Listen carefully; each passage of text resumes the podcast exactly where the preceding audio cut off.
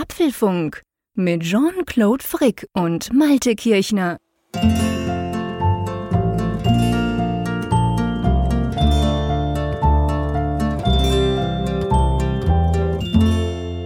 Hallo und herzlich willkommen zum Apfelfunk Ausgabe 292, die wir am 8. September am Mittwochabend aufzeichnen. Und lieber Malte, bevor ich dich nach dem Wetter frage, horch mal ganz kurz. Ja, ich, ich höre und ich Du höre nichts. Ja, Ja. sehr gut. Das ist sehr gut. Das ist wunderbar. Wir haben nämlich einen ungebetenen Gast im Apfelfunk und ich dachte mir jetzt, vielleicht hören wir ihn gerade. Vorhin hat sich doch tatsächlich in unserem Vorgespräch, mit dem fangen wir tatsächlich an, hat sich eine Fliege ist um meinen Kopf rumgeschwirrt und du hast gemeint, die sei bei dir, gell? ja, es, es war tatsächlich dermaßen plastisch, das Geräusch hier auf den Kopfhörern, dass ich so dachte, irgendwo ist ja eine Fliege. Und, Und- das spricht doch für unsere Technik, beziehungsweise für unsere Ja. Mikrofone. Wir haben beide die gleichen. Dummerweise war sie bei mir. Ich habe mich jetzt entsprechend bewaffnet. Ich habe sie noch versucht rauszuschmeißen, hat natürlich nicht geklappt. Sollte sie also wieder erscheinen, dann ähm, war das ihr letzter Ausflug. Einfach das schon mal als Vorwarnung. Aber ist schon komisch. Also seit ich im, im Wohnzimmer podcast und überhaupt ich arbeite im Wohnzimmer, ihr wisst es ja, wir bauen ja unser Dach neu und so, ähm, habe ich viel mehr Fliegen da. Und das ist wirklich mit diesem Mikrofon manchmal ein Problem. Also ich bin, ich bin ja ein Anhänger der Theorie, dass sie eine gewisse Flughöhe haben. Und nach oben ist die eben begrenzt, gell? Genau. Oben haben wir Ruhe, unten nicht. Ja. Ja, ich stelle das fest, so Dach, Dachgeschoss, da kommen die seltener rein als zum Beispiel im Erdgeschoss. Auch Mittelgeschoss ist da, da sind die noch gut unterwegs. Aber Dachgeschoss, kurioserweise, da kommt eher mal so eine Wespe vorbeigeflogen. Aber Ich bin ja froh, dass du das sagst. zu weil unterfliegen selten. ich habe genau die gleiche Theorie. Jetzt bin ich ja seit sechs, sieben Wochen hier unten im Wohnzimmer und habe ständig irgendwelches äh, Fliegenzeugs hier da. Und ich dachte so, ja, aber das kann ja nicht sein, Freunde. Ich meine, mein, mein Haus, wie hoch ist denn das? Zehn Meter? Also der oberste Stock, wo ich ja normalerweise bin, unterm Dach, so hoch ist ja das nicht. Aber jetzt, wo du das sagst und dann auch noch öffentlich, dann wird wahrscheinlich an der Theorie was dran sein, weil vorher hatte ich das Problem tatsächlich unterm Dach nie. Und jetzt möchte ich gar nicht wissen, wie viele Radiobeiträge ich schon gemacht habe mit irgendeinem Summen im Hintergrund. Ja, ich höre jetzt schon die Feedback-Beiträge einfliegen. Ja, ja, ich, Nach dieser steilen These. es ist ja auch nicht ganz ähm, uneigennützig, wenn wir sowas bringen hier, weil wir Das denken, stimmt, irgendjemand das stimmt. Schlaues da draußen, unsere Hörerschaft ist ja viel schlauer als wir, der wird das ja wahrscheinlich schon wissen. Aber ist bei euch auch noch so ein bisschen sommerlich? Ja, tatsächlich ist jetzt das, was wir im Sommer nicht wirklich hatten, nämlich mal so Gell? sonnige, warme Tage. Heute 24 Grad, Sonne pur. Und das Schöne ist, und ich muss ja sagen, ich liebe diesen Spätsommer. Er ist ja leider mal viel zu kurz, aber wenn die Sonne schon so ein bisschen tiefer steht und so dieses, dieses Spiel mit Licht und Schatten, das ist ja viel, viel schöner Mhm. als so im Hochsommer, wenn sie so einfach nur blöd von oben runter scheint oder von Ja. oben runter scheint, so steil und äh, eigentlich auch alles blendet. Also ich, ich, Auch liebe, ich liebe diese Jahreszeit. Wenn sie und aufgeht, das ist fantastisch. wunderschön. Da ist so ganz ein bisschen nebelig oder noch so ganz leicht feucht. Das ist schon, ist eigentlich eine coole, coole Jahreszeit, aber es wird, ich meine, wir fangen ja immer relativ spät an mit Aufzeichnen, aber trotzdem, es wird auch jetzt schon recht früh dunkel, gell? Ja, in der Tat. Das ist die Kehrseite der Medaille. Man, man ahnt und weiß, dass das eben von kurzer Dauer ist und was da kommt, nämlich die leidige, dunkle Jahreszeit. Jetzt kommt ja dann die Zeit, wo ich zumindest auf der Apple Watch dann wieder gegenüber von dir ähm, ähm, triumphieren kann. Du erinnerst dich, ich mache ja manchmal im Sommer, gibt's ja dieses eine Watchface, wo du siehst, wie lange, die, So- wie lange der Tag quasi ist und wann die Sonne untergeht mit all diesen verschiedenen Phasen von Untergang bis sie dann wirklich Nacht und so. Und immer wenn ich das poste, dann, dann grätschst du mir dazwischen, weil du im Sommer ja, glaube ich, eine gute Stunde länger hell hast. Aber jetzt kehrt sich dann die Sache, oder? Jetzt liege ich da vorne. Ja, ja, jetzt, jetzt rächt sich diese Nordpolnähe. Genau. Im hohen Norden. Jetzt sitzen wir wieder mit den Eisbären beim Tee hier in der Stube be- also ich bitte dich. und Mach bedauern mal ein. Foto. Das will ich sehen. Wir müssen einen kleinen, oder wir dürfen einen kleinen Vorschau, ein kleines noch eine kleine Ankündigung machen. Wir machen es dann am Schluss auch nochmal, aber sicher ist sicher, gell? Das große Thema natürlich, wir kommen nachher gleich zu den Themen, aber ist natürlich die iPhone Keynote, das wisst ihr sicher, nächsten Dienstag. Und gell, wir gehen danach wieder live. Ja, ja, Live-Sendung. Also nicht erst Apfelfunk am Hörer abwarten, sondern dann wir sind wieder live nach dem Event. Gebt uns so eine Viertel bis halbe Stunde, wo wir das kurz verdauen können, nochmal einen Schluck trinken und dann gehen wir live bei YouTube und Facebook auf Sendung. Könnt ihr natürlich auch nachgucken, wenn ihr dann schon dann früh in die Falle müsst. Und äh, ja, ich freue mich. Also diese Event-Folgen sind immer so, sowohl natürlich der Podcast, der ist ja immer das, das Hauptevent eigentlich jetzt für mich dann nach dem Event. Aber die, die, die Livestreams, ich habe sie auch sehr lieb gewonnen mit dir. Ja, ein absolutes Highlight. Wir machen das ja immer quasi so einfach den ersten Eindruck und dann mit euch zusammen, wie ihr auf YouTube dürft ihr uns ja dann schreiben oder auch auf Facebook kommentieren. Wir hatten ja über 1000 Leute, die das live zugeguckt haben in den letzten paar Keynote-Folgen quasi und das ist ja dann immer so eine erste kurze Analyse, so direkt nach dem Event, eben eine halbe Stunde später, was einem da so durch den Kopf geht. Und ich finde es auch immer ganz spannend, dann zu gucken, was dann am nächsten Tag oder am übernächsten, je nachdem, im Podcast ja dann passiert, wenn man noch mal drüber geschlafen hat, noch ein bisschen mehr Infos bekommen hat. Also ich finde überhaupt diese, diese, diese Keynote-Wochen, muss man ja sagen, wenn eine Keynote ist, mit allem, was wir danach dann immer machen, das sind schon, das sind schon so Highlights im Apple-Jahr. Auch für uns. Auf jeden Fall. Also so im Verlauf, jetzt letztes Jahr hatten wir ja drei Events und du merkst natürlich schon so, dann, das ist schon eine ganze Menge Arbeit auch. Also da hängt eine Menge dran, das dann eben auch zu begleiten. Wenig schlafen, viel Arbeit, genau. Richtig, genau. Aber auf der anderen Seite jetzt äh, nach einer Durstphase, das letzte Mal hatten wir das jetzt ja im Juni, das mit der Weltentwicklerkonferenz und die, die Durststrecke davor war ja viel länger ich freue mich richtig drauf. Also das, das, ist, das ist wirklich Absolut. so ein Highlight. Ich ging heute Abend dann so nochmal einen kleinen Spaziergang und dann dachte ich so, jetzt kommt wirklich die schöne Apple-Zeit des Jahres. genau, ja, jetzt kommen die tollen Apple-Wochen. Definitiv bis hin, dass man die Geräte testen kann und drüber diskutieren kann hier im Apfelfunk. Das ist ganz großartig. Auch großartig ist unser Sponsor.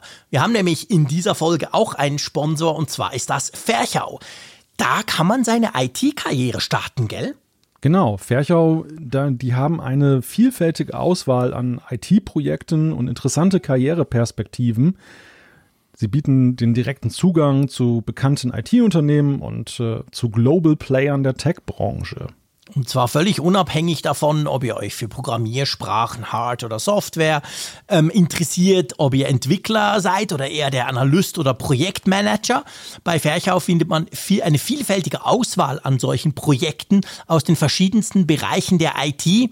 Zum Beispiel Business Solutions, System Integrations, Application Development, Embedded Systems, Industrial Designs und Solutions und natürlich auch Entwickler ganz generell. Spannend, da kann man sich bewerben. Da kann man sich bewerben und zwar im Netz unter ferchau.com slash go slash karriere-it. Den Link findet ihr natürlich auf unserer Website, in den Folgennotizen und Shownotes. Also schaut mal vorbei bei Ferchau, vielleicht ist da ja auch was für euch dabei. Genau. So, lass uns zu den Themen kommen. Ich, das erste habe ich ein bisschen vorgegriffen ja schon. Aber ja, was haben wir vor? Ja, California Streaming Apfelfunk Dreaming, eine Vorschau auf das Apple-Event am 14. September. Dann abgescannt. Apple verschiebt die CSAM-Einführung. Da müssen wir unbedingt drüber sprechen. Wir sprechen über Berührungsängste. Es gab nämlich eine Umfrage zur Apple Pay-Nutzung mit dem iPhone in den USA mit einem bemerkenswerten Ergebnis. Dann sprechen wir über einen Gesetzesvorschlag, der sieben Jahre Update-Pflicht für Apple und Co. verlangt. Also eine Update-Pflicht gibt es auf jeden Fall mit Blick auf die Umfrage der Woche des Apfelfunks. Die kommt nämlich jede Woche neu raus. Und wir präsentieren euch das Ergebnis der Vorwoche. Außerdem Zuschriften unserer Hörerinnen und Hörer. Genau. Also, wir haben für alles Zeit. Ich freue mich drauf. Lass uns gleich loslegen. Gestern war ja wieder eine Woche vorher, wir kennen das natürlich inzwischen schon, ähm, ist, glaube ich, um sechs oder so, ist die Einladung reingetrudelt, beziehungsweise eben die Ankündigung, es gibt ein Event am 14. September, am nächsten Dienstag um 19 Uhr, Schweizer und deutscher und österreichischer Zeit. Ja, und was erwarten wir denn eigentlich? Ich finde es wichtig, dass wir mal so ein bisschen durchgehen, womit wir eigentlich rechnen, oder? Ja, vielleicht werfen wir erstmal kurz einen Blick auf die Einladung, denn die fand ja, komm, ich auch stimmt. recht bemerkenswert es gibt ja immer ein Motiv und äh, ja, über Motive spekulieren und äh, den, den Slogan, da kann man grandios daneben liegen. Selten gibt es ja wirklich dann jetzt einen Aufschluss auf das, was am Ende kommt. Der Slogan ist ja diesmal auch wirklich ein praktischer. California Streaming lautet der. Und ich glaube, den, den kann man tatsächlich mal ausnahmsweise im wortwörtlichen Sinne verstehen. Es ist ja erneut ein Online-Event, was live gestreamt wird, also auch voraufgezeichnet, aber so eine Live-Premiere und die wird dann ja gestreamt, hinterher kann man es weiterhin abrufen. Und äh, ja, kommt aus Kalifornien, also relativ easy das Ganze. Aber interessant ist dieses Bildmotiv. Es sieht so ein bisschen aus im ersten Moment wie so ein Desktop-Wallpaper. Ein Mac-Wallpaper. Für den Mac, ne? Genau, seien wir ehrlich, nicht einfach nur Desktop, das ist ein absolut hundertprozentiges Mac-Desktop-Wallpaper. Und das Spannende ist ja, wenn man dann auf der Seite ist und das Ganze anklickt, dann gibt es ja wieder so ein AR-Emoji, gell? So ein Augmented Reality, so eine Augmented Reality-Spielerei. Genau, das ist dann so, dass, und das gab da auch so ein, so ein Video, was Greg Joswiak auch noch rausgehauen hat über seinen Twitter-Account. Das zeigt ja auch dieses AR-Teil, aber irgendwie auch noch mal ein bisschen fancier, hatte ich so den Eindruck. Mhm. Man geht da so rein in diese, diese, diesen Apfel und mhm. dann ähm, sieht man halt diesen, dieses Wallpaper wieder. Und dann kommt das Datum irgendwann so, ähm, ja, so ein leichten Dark Mode. Und da sind ja gleich die Spekulationen ins Kraut geschossen, was das äh, anteasern könnte. Mhm. Womit, also ich, ich muss ehrlich gesagt sagen, du weißt ja, wie mich solche Sachen nicht interessieren. Weder, ich, ich habe das Wallpaper gesehen, dachte, ah, ganz lustig und so. Und dann wusste ich natürlich auf Twitter, es geht schon wieder rund, alle probieren irgendwas aus. Mit AR bin ich sowieso immer zu doof. Ich finde das meistens erst eine Woche später raus das ist, das ist das Datum, gell? Und, aber man kann es ja auch lesen als Uhrzeit, oder? Sieht so aus wie 9.14 Uhr. Aber es genau. ist natürlich 9.14 Uhr logischerweise, so wie die Amis das eben schreiben. Ja, also die, die gängige These ist, und äh, ich muss auch sagen, ich, ich rätsel auch so ein bisschen, wie man diese Bestimmtheit daraus liest, ist, dass da ein Always-On-Display irgendwie mit angeteasert werden soll. Es gab auch einige Journalisten, die haben richtig gleich gesagt, das ist das Always-On-Display vermutlich jetzt wegen dieses ähm, dunklen Settings und dass dann eben da diese Leuchtschrift da so drauf ist, dass das möglicherweise so aussehen kann, wenn Apple, wir sprechen ja gleich drüber, beim iPhone 13 ein entsprechendes Display verbauen könnte. Tja, ich weiß nicht. Ich bin da auch ein bisschen skeptisch. Ähm ich, ich, ich weiß es nicht, ganz ehrlich gesagt. Also, ich, ich bin einfach, ich, ich überlege mir bei diesen Dingen immer, entweder ich habe zu wenig Fantasie, Wahrscheinlich ist es so. Und das ist natürlich zugegebenermaßen ja nicht so cool, wenn man das von sich sagt. Drum gehe ich dem vielleicht auch extra immer ein bisschen aus dem Weg, weil jedes Mal ist es ja so, dass ich das gar nicht sehe oder vielleicht sogar nicht sehen will, weil ich mir irgendwie dann eben doch, ich sehe dann da eine Zahl und denke so, ja, okay, schön. Und dann lese ich plötzlich, wow, ach so, ah, das könnte das sein. Das kann, wow, auf die Idee wäre ich gar nicht gekommen. Und weil das vielleicht ein bisschen peinlich ist. Also, weißt du, was das Einzige bei dieser Einladung ist, was mir sofort ins Auge gesprungen ist? Mhm. Ich meine, sorry, California Streaming ist doch California Dreaming von den Mamas und den Papas aus den 60er mhm. Jahren. Ja, ja, ich weiß, ich bin älter als du, so alt auch noch nicht, aber es mir sofort in den Sinn gekommen. Ja klar, geil, oder? Das ist doch dieser, dieser Ultra-Hit da quasi aus den 60s. Ja, klar. Das, das fiel mir zuerst ein. Alles ja. andere habe ich nicht gesehen. Ja, das, dieses Wortspiel ist natürlich ja auch beabsichtigt, ne? Also die, ja, ja, klar, die, die spielen damit. Aber Lustigerweise im ersten Moment, ähm, das, das mag das Generationenproblem sein mit uns beiden. Ich habe tatsächlich bei Streaming erstmal an Apple TV Plus gedacht und dachte, oh, es gibt was Neues zu Ted Lasso, aber. Sehr gut. Und ich denke an die 60er Jahre, obwohl, das möchte ich jetzt hier noch anfügen, ich nicht eine Generation älter bin als du. so weit kommt's noch. Ja, ja okay. Aber ja, stimmt. Gut, aber, aber nächsten Moment habe ich dann, also das Lied kenne ich tatsächlich auch und äh, ja, mir war dann auch klar, dass sie damit halt halt spielen. Und äh, wie vorhin gesagt, es stimmt ja auch im buchstäblichen Sinne. Also sie mhm. streamen ja tatsächlich aus Kalifornien. Ja, ja, klar, logisch. Ich meine, es stimmt natürlich eins zu eins. Das ist so, wir, wir gehen nicht hin. Es gibt kein Live-Event. Es gibt wieder einen super, super schnell wahrscheinlich produzierten Megafilm. Das könnte schon so sein. Also, wie immer, ihr seht, das ist halt Apple-typisch und das ist halt wirklich der große Unterschied alle anderen, die hauen auch Einladungen raus, die machen auch Bilder, wo Sachen, also wo man quasi so vielleicht ein bisschen was drin sieht. Aber zum Beispiel gerade Samsung, die geben sich zwar immer ganz viel Mühe, aber bei Samsung ist es eigentlich immer so, du weißt, was es ist. Da ist irgendwie ein Schatten, der gefaltet wird, dann weißt du, okay, wir reden von faltbaren Smartphones oder, also da ist so quasi, es ist ein Teaser, aber er ist gar nicht versteckt. Man geht so quasi, ja, pff, baff. Und Apple macht offensichtlich, also macht im ersten Moment nichts, und dann aber irgendwo so ein bisschen was und dann geht gleich die ganz große, eben die ganz große Raterei los. Mhm. Das finde ich jedes Jahr wieder witzig bei, bei diesen Einladungen zu den Keynotes von Apple. Ja, andere Hersteller kokettieren halt immer schon auch tatsächlich mit den Produkten, ja, mit genau. irgendwelchen Eigenschaften, die ihnen wichtig erscheinen, den Messages, mhm. sie, die sie auf dieser Veranstaltung vermitteln wollen. Und Apple hat halt ein so ausgeprägtes Selbstbewusstsein, das auch darauf gründet, dass die Leute es ja auch eben trotzdem gucken. Also sie, sie können ja, es sich leisten, so abstrakt zu sein. Und ja, dieses Spiel, Spiel.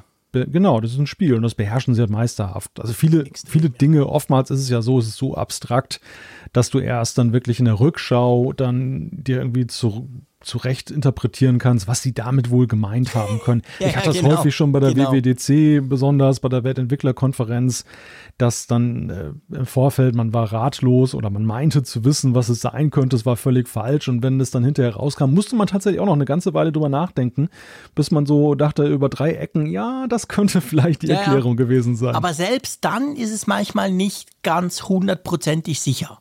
Das stimmt. Sogar im Nachgang denkst du manchmal, hm, könnte sein, aber hm, könnte ja. auch nicht sein. Vielleicht war es doch nur ein Scherz.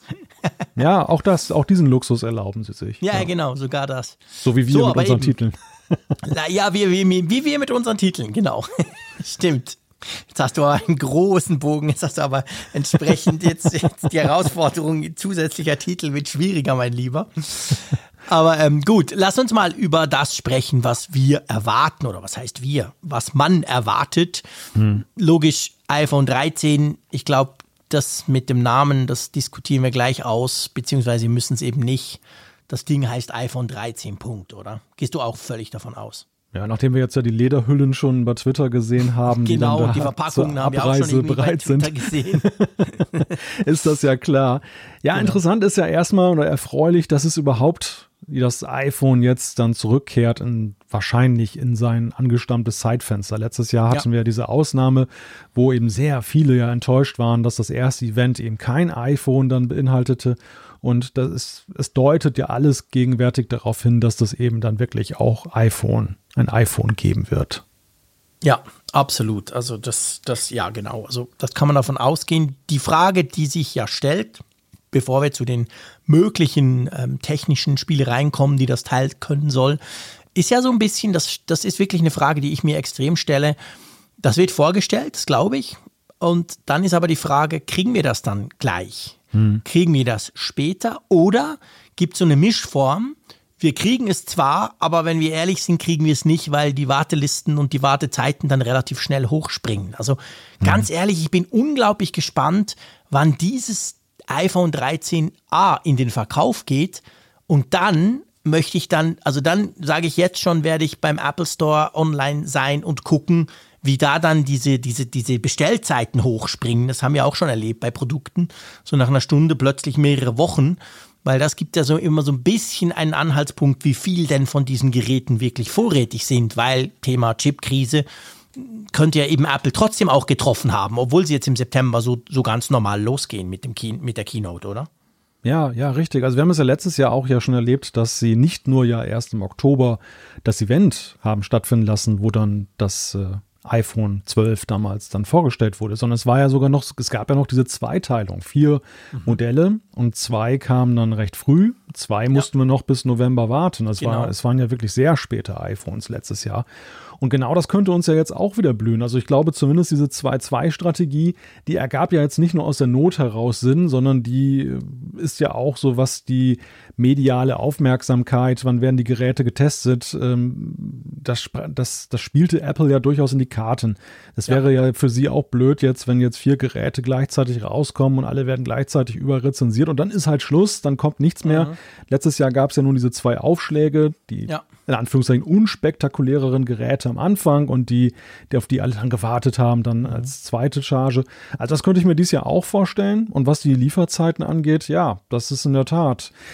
Es hängt natürlich auch davon ab, ich glaube, das iPhone 12 hatte, und ich will dem iPhone 13 nicht, bevor ich es kennengelernt habe, Unrecht tun, aber das iPhone 12 hatte einfach wegen dieser 5G-Komponente allerdings auch einen anderen Impact und äh, eine eine er Erwartungsbereitschaft. Die Leute, es, wir haben uns ja, viele haben uns ja damals geschrieben, ähm, ich kaufe mir kein iPhone mehr, bis 5G da ist. Ja. Und 5G war echt, glaube ich, so ein Triggerword, was dann eben auch einen unglaublichen Abruf dieser Geräte ausgelöst hat.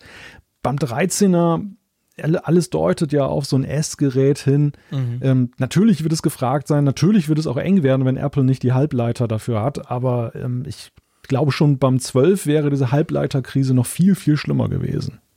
Ja, das glaube ich auch. Da bin ich, da bin ich ganz bei dir. Also das 5G-Thema darf man auf keinen Fall unterschätzen, weil das 5G-Thema halt letztendlich zeigt, dass die Leute, sehr viele und wahrscheinlich eben die gute Mehrheit, die Geräte viel länger nutzen, als das der Hersteller vielleicht möchte. Der hat natürlich am liebsten, wenn du ein, jedes Jahr ein neues iPhone kaufst.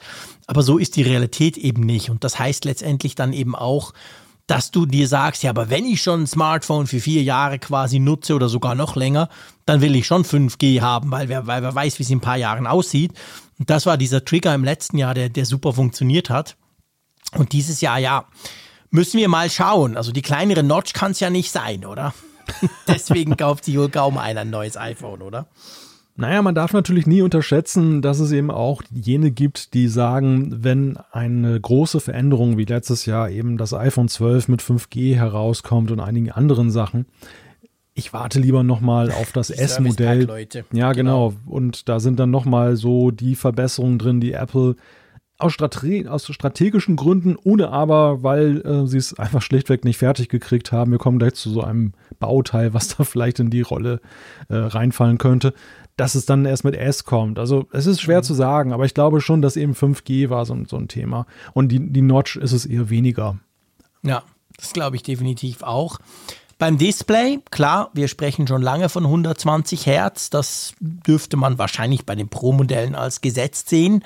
Always On ist ja auch so eine Geschichte. Du hast vorhin gerade erwähnt, wie man quasi diese Einladung dahingehend umdeuten kann, dass da Always On irgendwie quasi drin ist. Auch das ist ein Gerücht, das wir schon länger kennen. Was ich mich dort so ein bisschen frage, also bei, beim 120 Hertz, ich glaube, außer du bist anderer Meinung, ich glaube, da gehen wir davon aus, das kommt und ja.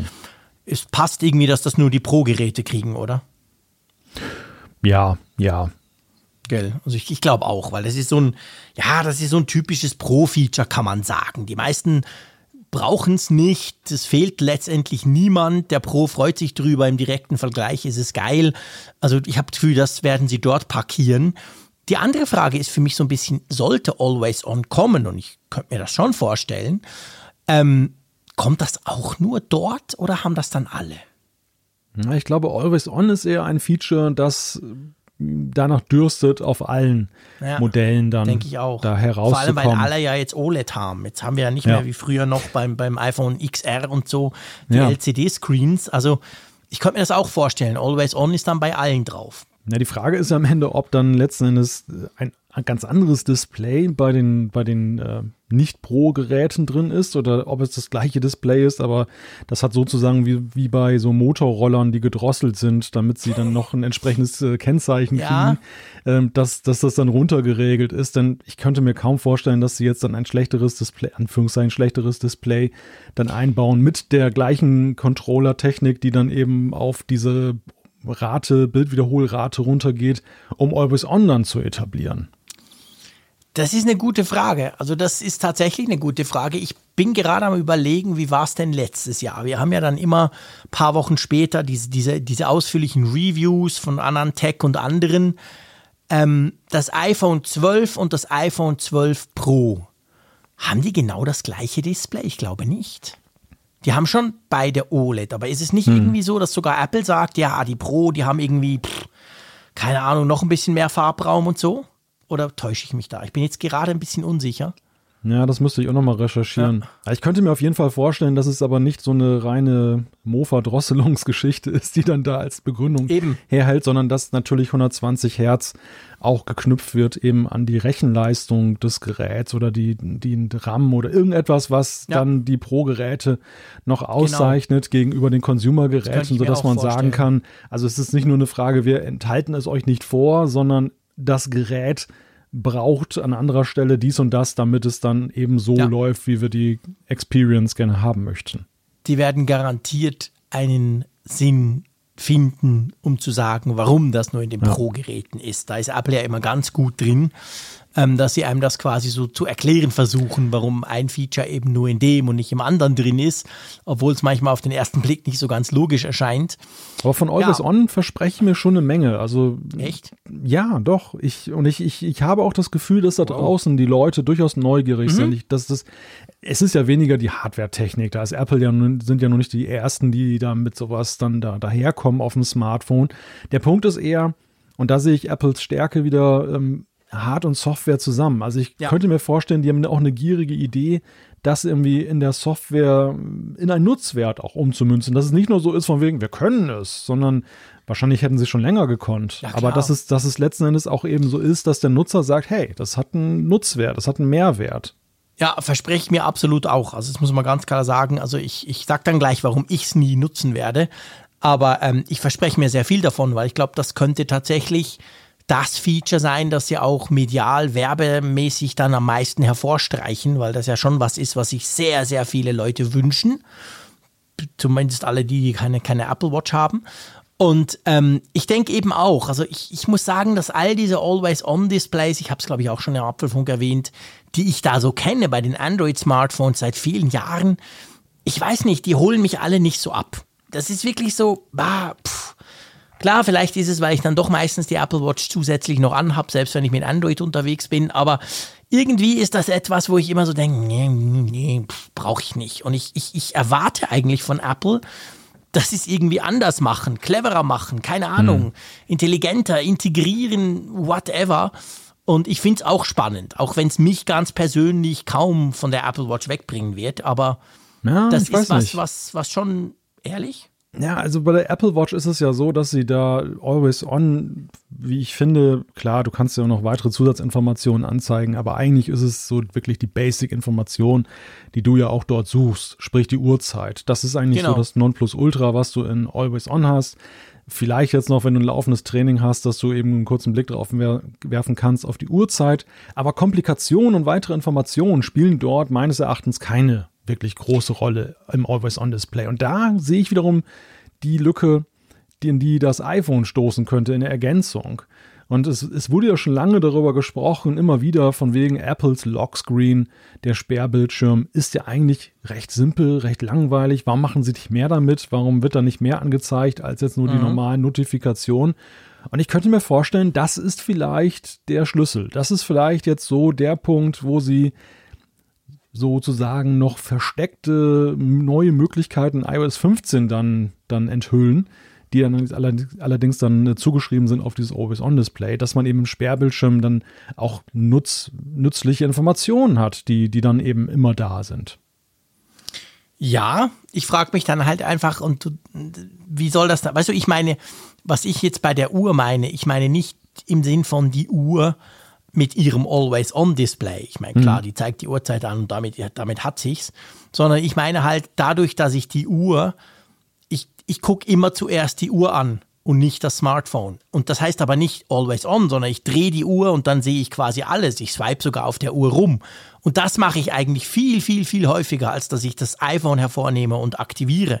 Drum, für mich ganz persönlich, drum sage ich, der Always On Bildschirm, wenn der quasi mehr kann als die Uhr, dann frage ich mich, ja, wie soll denn das gehen? Da muss ich für gewisse Dinge dann das iPhone hervornehmen, weil ich es nur dort sehe? Oder weißt du, was ich meine? Also mhm. Drum, ich, das könnte natürlich sein, aber es wäre ein bisschen unlogisch, so im Apple-Kosmos. Apple rechnet ja immer damit, dass man alles hat, sprich, dass alle eine Uhr haben. Das muss ja irgendwie zusammenspielen. Und da bin ich recht gespannt drauf, aber ich frage mich halt, für mich persönlich denke ich, ich werde trotzdem auf der Uhr gucken und da mal einen Swipe machen und, und außer eben Apple erfindet irgendwas ganz Geiles, was man sonst nirgends sieht, dann würde ich vielleicht das, weil, weil mir fällt schon auf, seit ich diese Uhr habe, über die verschiedenen Jahre, dass ich das Smartphone, das iPhone viel, viel, viel, viel weniger oft aus der Tasche ziehe. Das macht schon recht viel aus, finde ich. Ja, Aber ich, ich, das bin ich persönlich ja. und das Always-On-Displays haben ja längst, längst nicht alle eine Uhr. Nur ja. ein kleiner Bruchteil der iPhone-Nutzer hat ja die Uhr. Sprich, das ist natürlich ein Riesenthema für alle anderen, oder?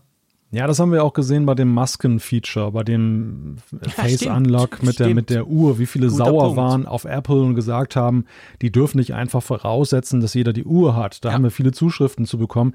Aber ungeachtet dessen, ich glaube, also ich gebe dir grundsätzlich recht, bei mir ist es recht ähnlich. Ich habe mich auch so an die Uhr gewöhnt, dass ich die, dass die Uhr sozusagen immer mein erster Blick ist. Aber ich sehe eben auch, und Apple hat das ja zunehmend auch erkannt und berücksichtigt, dass es eben unterschiedliche Herangehensweisen gibt, selbst wenn man eine Uhr besitzt. Also ich sehe das immer wieder, dass Leute zum Beispiel permanent ihr Smartphone vor sich liegen haben und immer mal drauf gucken, obwohl sie zum Ja. Beispiel auch eine Smartwatch dann besitzen.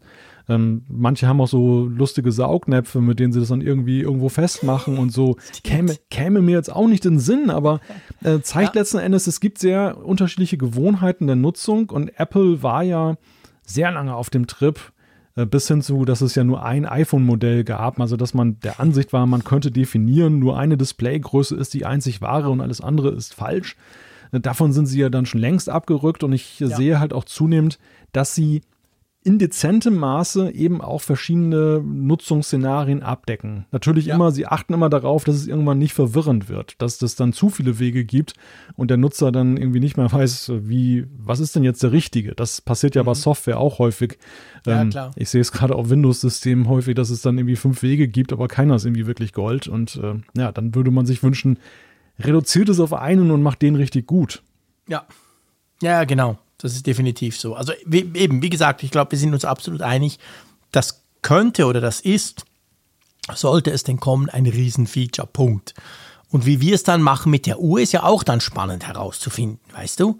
Also da bin ich auch sehr gespannt drauf. Wie, wie, wie, mach, wie machen Sie es, wenn du eine Uhr hast? Gehen Sie davon aus, dann brauchst du es nicht? Oder gibt es da sogar Dinge? Ja, ey, wie gesagt, also das ist ein großes Feature.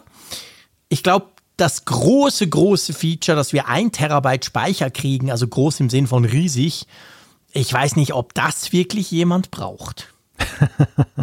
Ja, es wird sicherlich Menschen geben, die was meinen, dass sie das unbedingt brauchen. Aber ja, ich gebe dir recht, äh, das ist sicherlich exotisch, aber ich habe mich tatsächlich gewundert, dass es das bislang noch nicht gab. Ja, lustig, gell? Das ging mir auch so. Das war ja schon letztes Jahr, glaube ich, vielleicht sogar schon vorletztes Jahr, ich weiß gar nicht mehr. Das war ja schon länger erwartet, weil wir haben diese 512 als Top-Version vom, vom iPhone ja auch schon eine ganze Weile. Und man dachte so, ja, aber irgendwann legt doch da Apple quasi nochmal einen drauf, weil es ja durchaus auch das eine oder andere ist. Nicht unbedingt, sicher nicht bei jedem Premium-Smartphone im Android-Bereich so, aber es gibt das eine oder andere mit so viel, wenn du willst. Also das könnte was sein. Ich habe mich dann gefragt, völlig verrückt, gab es nie in einem Leak und nix, ob Apple das jetzt einfach macht, so nach dem Motto, ja, wir können ja, hauen wir mal drauf und es ist ja sowieso ein bisschen teurer, das iPhone, da spielt das keine Rolle. Oder ob wir vielleicht 8K-Video kriegen. Weil das können ja andere Smartphones auch schon länger. Man hat aber nie was davon gelesen. Aber ich meine, bei Apple ist es ja manchmal so, wenn sie dann so ein Feature bringen, das auf den ersten Moment komisch wirkt, weil man so das Gefühl hat, braucht doch kaum jemand, außer zum, zum Angeben quasi. Aber manchmal macht sich ja Apple durchaus Gedanken. Und da würde es ja passen, weil 8K-Video, wenn ich das auf meinem Samsung Galaxy S21 Ultra laufen lasse, dann ist dann der Speicher relativ schnell voll. Ja, das ist ein guter Punkt. Und äh, da sind wir eigentlich auch schon fast bei dem nächsten Punkt, den wir Ja. uns aufgeschrieben haben, unserem Skript, und der tatsächlich ja auch bis jetzt, und das ist ja erstaunlich für Apple, noch sehr rätselhaft ist. Ja, Nämlich die gell? Frage, die Pro-Kameras liest man allenthalben sollen, ich, ich lese manche auch sogar deutlich besser werden. Und das Mhm. lässt mich natürlich als passionierter iPhone-Fotograf frohlocken. Ich kann es gar nicht Ja, abwarten, zu sehen, was sie dann da haben. Aber wir wissen tatsächlich nichts. Und ähm, Nö. 8K wäre natürlich schon so ein Ding, wo man sagen könnte, ja, das ist gegenüber 4K eine deutliche Verbesserung. Natürlich wird es nicht, sich nicht damit erschöpfen, gehe ich von aus. Aber ja, klar, dann, dann hast du natürlich auch das Speicherproblem sehr schnell. Ja, genau. Ich meine, da brauchst du deutlich mehr Platz, wenn du damit was aufzeichnest. Man hat ja von diesem Video-Portrait-Modus gesprochen, da haben wir auch schon länger drüber diskutiert. Ähm, ich habe mir einfach überlegt, und das ist tatsächlich etwas, was mir kurzfristig, während wir dieses Skript hier gemacht haben, dachte ich so, hm, ein Terabyte stimmt, ja, da redet man schon lange. Da erwartet man das eigentlich dieses Jahr beim iPhone 13 und ich dachte so, ja, vielleicht verknüpfen sie es tatsächlich auch mit einer Funktion. Wer weiß. Mag sein. Glaubst du denn, dass diese Periskopkamera jetzt kommen könnte? Na, ich fürchte nicht. Ich fände cool, muss wirklich sagen, das fehlt mir. Ich bin wahrscheinlich der, nee, ich bin nicht der Einzige, aber das fehlt mir immer wieder. Ich, ich, ich, ich liebe wirklich Smartphones, die das haben. Ich habe vorhin von diesem Samsung gesprochen, das hat das, das ist einfach geil. Das neue Faltding zum Beispiel von Samsung hat's nicht, da fehlt's mir einfach. Hm. Also ich fände es sehr, sehr cool, aber ich muss sagen, das ist jetzt so eine Geschichte, weil das ist ja Hardware. Bis jetzt ging man ja so, bei diesen Pro-Kameras ging man ja davon aus, Hardware ja, ähnlich. Und dann ganz viel Software, Magic und der neue geile A-Chip und so. Und das ist ja wirklich klassisch Hardware. Da musst du ja Spiegel unterbringen und so weiter. Hm. Lange Rede, kurzer Sinn, das hätten wir doch mitgekriegt. Das wäre doch aus der Lieferkette mal rübergeplumpst, oder? Weil ja, man hat nie nicht. was davon gehört. Ja, es gab Periskopkamera. Ja, es gab ja schon, aber gut, Patente sind ja nie ein guter Indikator, aber es gab ja schon eben diese diese Gerüchte sehr früh, wo gesagt wurde, dass Apple was in der Richtung machen könnte. Die Frage war seinerzeit halt, ist das nicht so ein großes Ding, dass das eher so Richtung 14, 15 geht und nicht jetzt beim 13 sich schon wiederfindet. Zuletzt haben wir halt ja immer wieder gesehen, ja, von hinten sieht es mit dem Camera Bump und den Linsen ähnlich bis gleich aus. Mhm. Andererseits wissen wir natürlich aus solchen Außenansichten, und das sind ja meistens die, die die Fabriken dann auf illegalem Wege verlassen, können wir schwer schlussfolgern, was unter der Haube dann da wirklich stattfindet. Jein. Also die Periskop-Kamera, musste ich mal achten, die sieht wirklich immer ganz anders aus als jede andere Form der Kamera.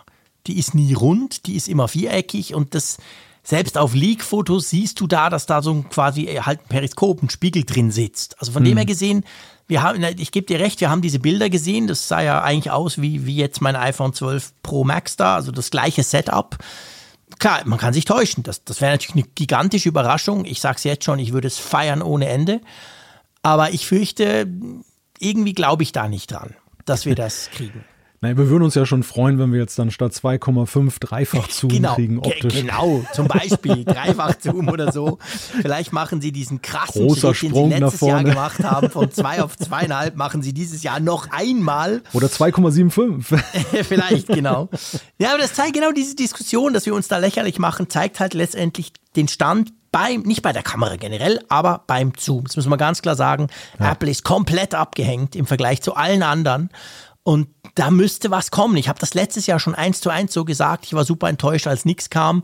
Und ich habe es, glaube ich, ein bisschen aufgegeben inzwischen und fürchte, dass wir nichts kriegen. Ja, mal abwarten. Aber es würde natürlich, da hast du recht, den Pro-Kameras sehr gut anstehen. Das würde natürlich auch zu Pro-Kameras passen, dass man sagen würde, hey, die Pro-Modelle haben quasi diese Periskopkamera drin. Ja, ja und, die, und die Erfahrung lehrt halt auch, dass Apple, ich meine, gucken wir uns mal die restlichen Hardware-Features hier an bei diesem iPhone 13. Die sind ja für sich genommen alle schön, aber ja, jenseits des Displays sind sie nicht wirklich spektakulär. Nö. Und die Frage ist halt, was an diesem iPhone 13 ist jetzt so ja. revolutionär, dass man eine Geschichte drum erzählen kann. Die Erfahrung ja. lehrt halt, dass die S-Modelle dass Apple da häufig versucht hat, mit der Kamera es rauszureißen mhm. und das am Ende auch rausgerissen hat, dass man gesagt hat, ja, okay, mhm. man hätte sich jetzt zwar auch das Vorjahresmodell kaufen können, aber die Kamera, aber die Kamera, wenn man Kameraenthusiast ist, man kommt nicht dran vorbei. Und äh, ja, und so muss es ja eigentlich jetzt mit diesen Pro-Kameras auch sein. Und bei aller Liebe für 8K-Video. Aber ich musste ganz ehrlich sagen, also ich filme mittlerweile standardmäßig mit 4K. Das hat auch eine Weile gebraucht, bis ich darauf umgestiegen bin. Ob ich jetzt 8K haben möchte wegen diese, dieser riesigen Dateien. Niemals. Kann ja auch niemand gucken, vor allem. Das ist, ja, das ist, ja, der Punkt. Weißt du, bei 4K können wir sagen, okay, es gibt ein paar mit so einem TV oder wenn du so einem Laptop oder einem Tablet guckst, da kannst du inzwischen schauen, okay, da gibt es Leute, die können das wirklich nutzen. Aber ich meine, 8K ist ja nach wie vor, pff, wer, wer hat denn sowas? Niemand. Also da bin ich ganz bei dir. Ich hätte viel lieber eine Periskopkamera als diesen 8K-Marketing-Mist da. Da bin ich, ja, absolut. Ja gut, 8K hat natürlich insofern Vorteile, du kannst dann eben verlustfrei, wenn du ein 4K-Video machst, noch was rausschneiden. Das, das war ja am Anfang mit 4K auch so. Viele haben ja mit 4K erstmal nur gefilmt, weil sie ihre HD-Videos besser machen wollten. genau. Und äh, allmählich hat es sich dann eben auch, weil es ja, und das hängt ja auch eng zusammen, dann eben dann zum Beispiel YouTube und so weiter, das dann groß gefeatured haben mit 4K-Videos, dass man dann eben nur noch 4K gedreht hat. Aber es sind halt eben auch große Datenmengen. Man muss es ja dann auch nachbearbeiten, wenn man es jetzt nicht nur auf dem iPhone nachbearbeitet. Mhm. Ähm, klar, wir haben jetzt diese wunderschönen Apple Silicon Macs, aber den hat ja auch nicht längst jeder. Und selbst Ja. für die ist es dann sicherlich ein Kaliber mit 8K zu arbeiten. Also Plus, ach, es kommt, es kommt ja. Ja. noch ein Punkt, sorry, wenn ich da reingrätsche. Also zumindest bei der Konkurrenz war es ja bisher so, die 8K-Video, klar, eindrücklich, Riesenpfeil. Aber oft ist es dann so, dass du Funktionen, die du dir inzwischen von der Kamera halt gewöhnt bist, wie ein super geiler Nachtmodus, wie ein mega schneller Autofokus und so weiter, viele von diesen Funktionen hast du zumindest bis jetzt noch dann aufgeben müssen. Also du hast gesagt, wenn du dann auf 8K schaltest, dann ist, hast du zwar gigantisch große Bilder mit ganz vielen Details, aber gewisse Features sind dann einfach weg, weil wahrscheinlich der Prozessor da nicht nachmag. Und das, ich glaube, das wäre auch nicht Apple-typisch. Bei Apple wäre es dann so 4K, 8K, völlig wurscht, wir haben alle Features. Also das, das müsste schon sein, weil ich finde, jetzt ist bei 8K immer so ein bisschen, du musst dir überlegen, auf was du dann eben auch verzichtest. Und oftmals ist das viel störender, als dass du 8K filmen kannst. Also ich glaube, für das Gros der Nutzer ist 8K-Auflösung bei den Videos in etwa das, was jetzt bei der Slow Motion diese 240 Bilder pro Sekunde Geschichte Ja, ist. stimmt. Wenn, wenn du ein Szenario hast, wo du etwas filmst, was jetzt wirklich so eine super Slow Motion dann eben toll zur Geltung bringt, dann bist du super zufrieden. Also dieses so ein so ein On-Demand-Feature. Du brauchst es irgendwie einmal im Jahr und aber wenn du es dann hast, dann wow, dann bist du richtig begeistert, dass du es hast. Und ähm, aber es ist eben nicht, nicht etwas, äh, ich würde so, so zum Beispiel auch sagen, der Portrait Mode, das ist zum Beispiel etwas, was die Leute noch häufiger nutzen werden, am, zumindest in den ersten Jahren als 8K-Auflösung bei Videos. Ja, ja, absolut. Sehe ich auch so. Wir müssen ja heute noch, wir nehmen das ja am 8. September am Abend auf, wir müssen noch kurz über unseren Lieblingsleaker sprechen, lieber Malte. Über den John, ich bin der Beste und eine mühsame Nuss Prosser. Ich höre ein bisschen Wertung heraus, aber Nein, echt? Ah, okay, ja, kann nicht sein. Oh, pff, Zufall, tut mir leid. Das ist Ja. ganz. Passiert Nein. mir eigentlich sonst nicht. Genau, also was hat er denn? Der hat ja irgendwie groß was angekündigt. Ich habe das auf Twitter gesehen. So hat er geschrieben, wochenlang daran gearbeitet, mein biggest leak ever und so. Und dann habe ich erstens die Lust verloren und zweitens dann keine Zeit mehr gehabt. Aber inzwischen ist der Leak ja draußen. Wo, wovon spricht er? Was erwartet er?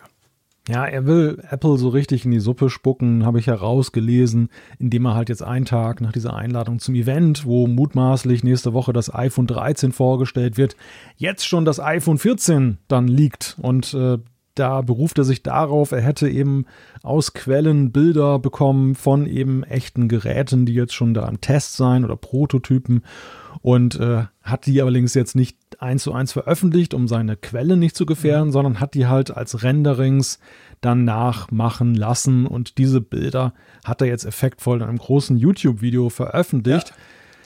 Wir sehen halt ein iPhone, das so stärker noch an das iPhone 4 Design erinnert. Wir sehen, dass es äh, auf der Vorderseite jetzt nicht mal mehr eine Notch hat, sondern nur noch so ein Punch-Hole, also ein kleines Loch im Display, wo die Kamera drin steckt.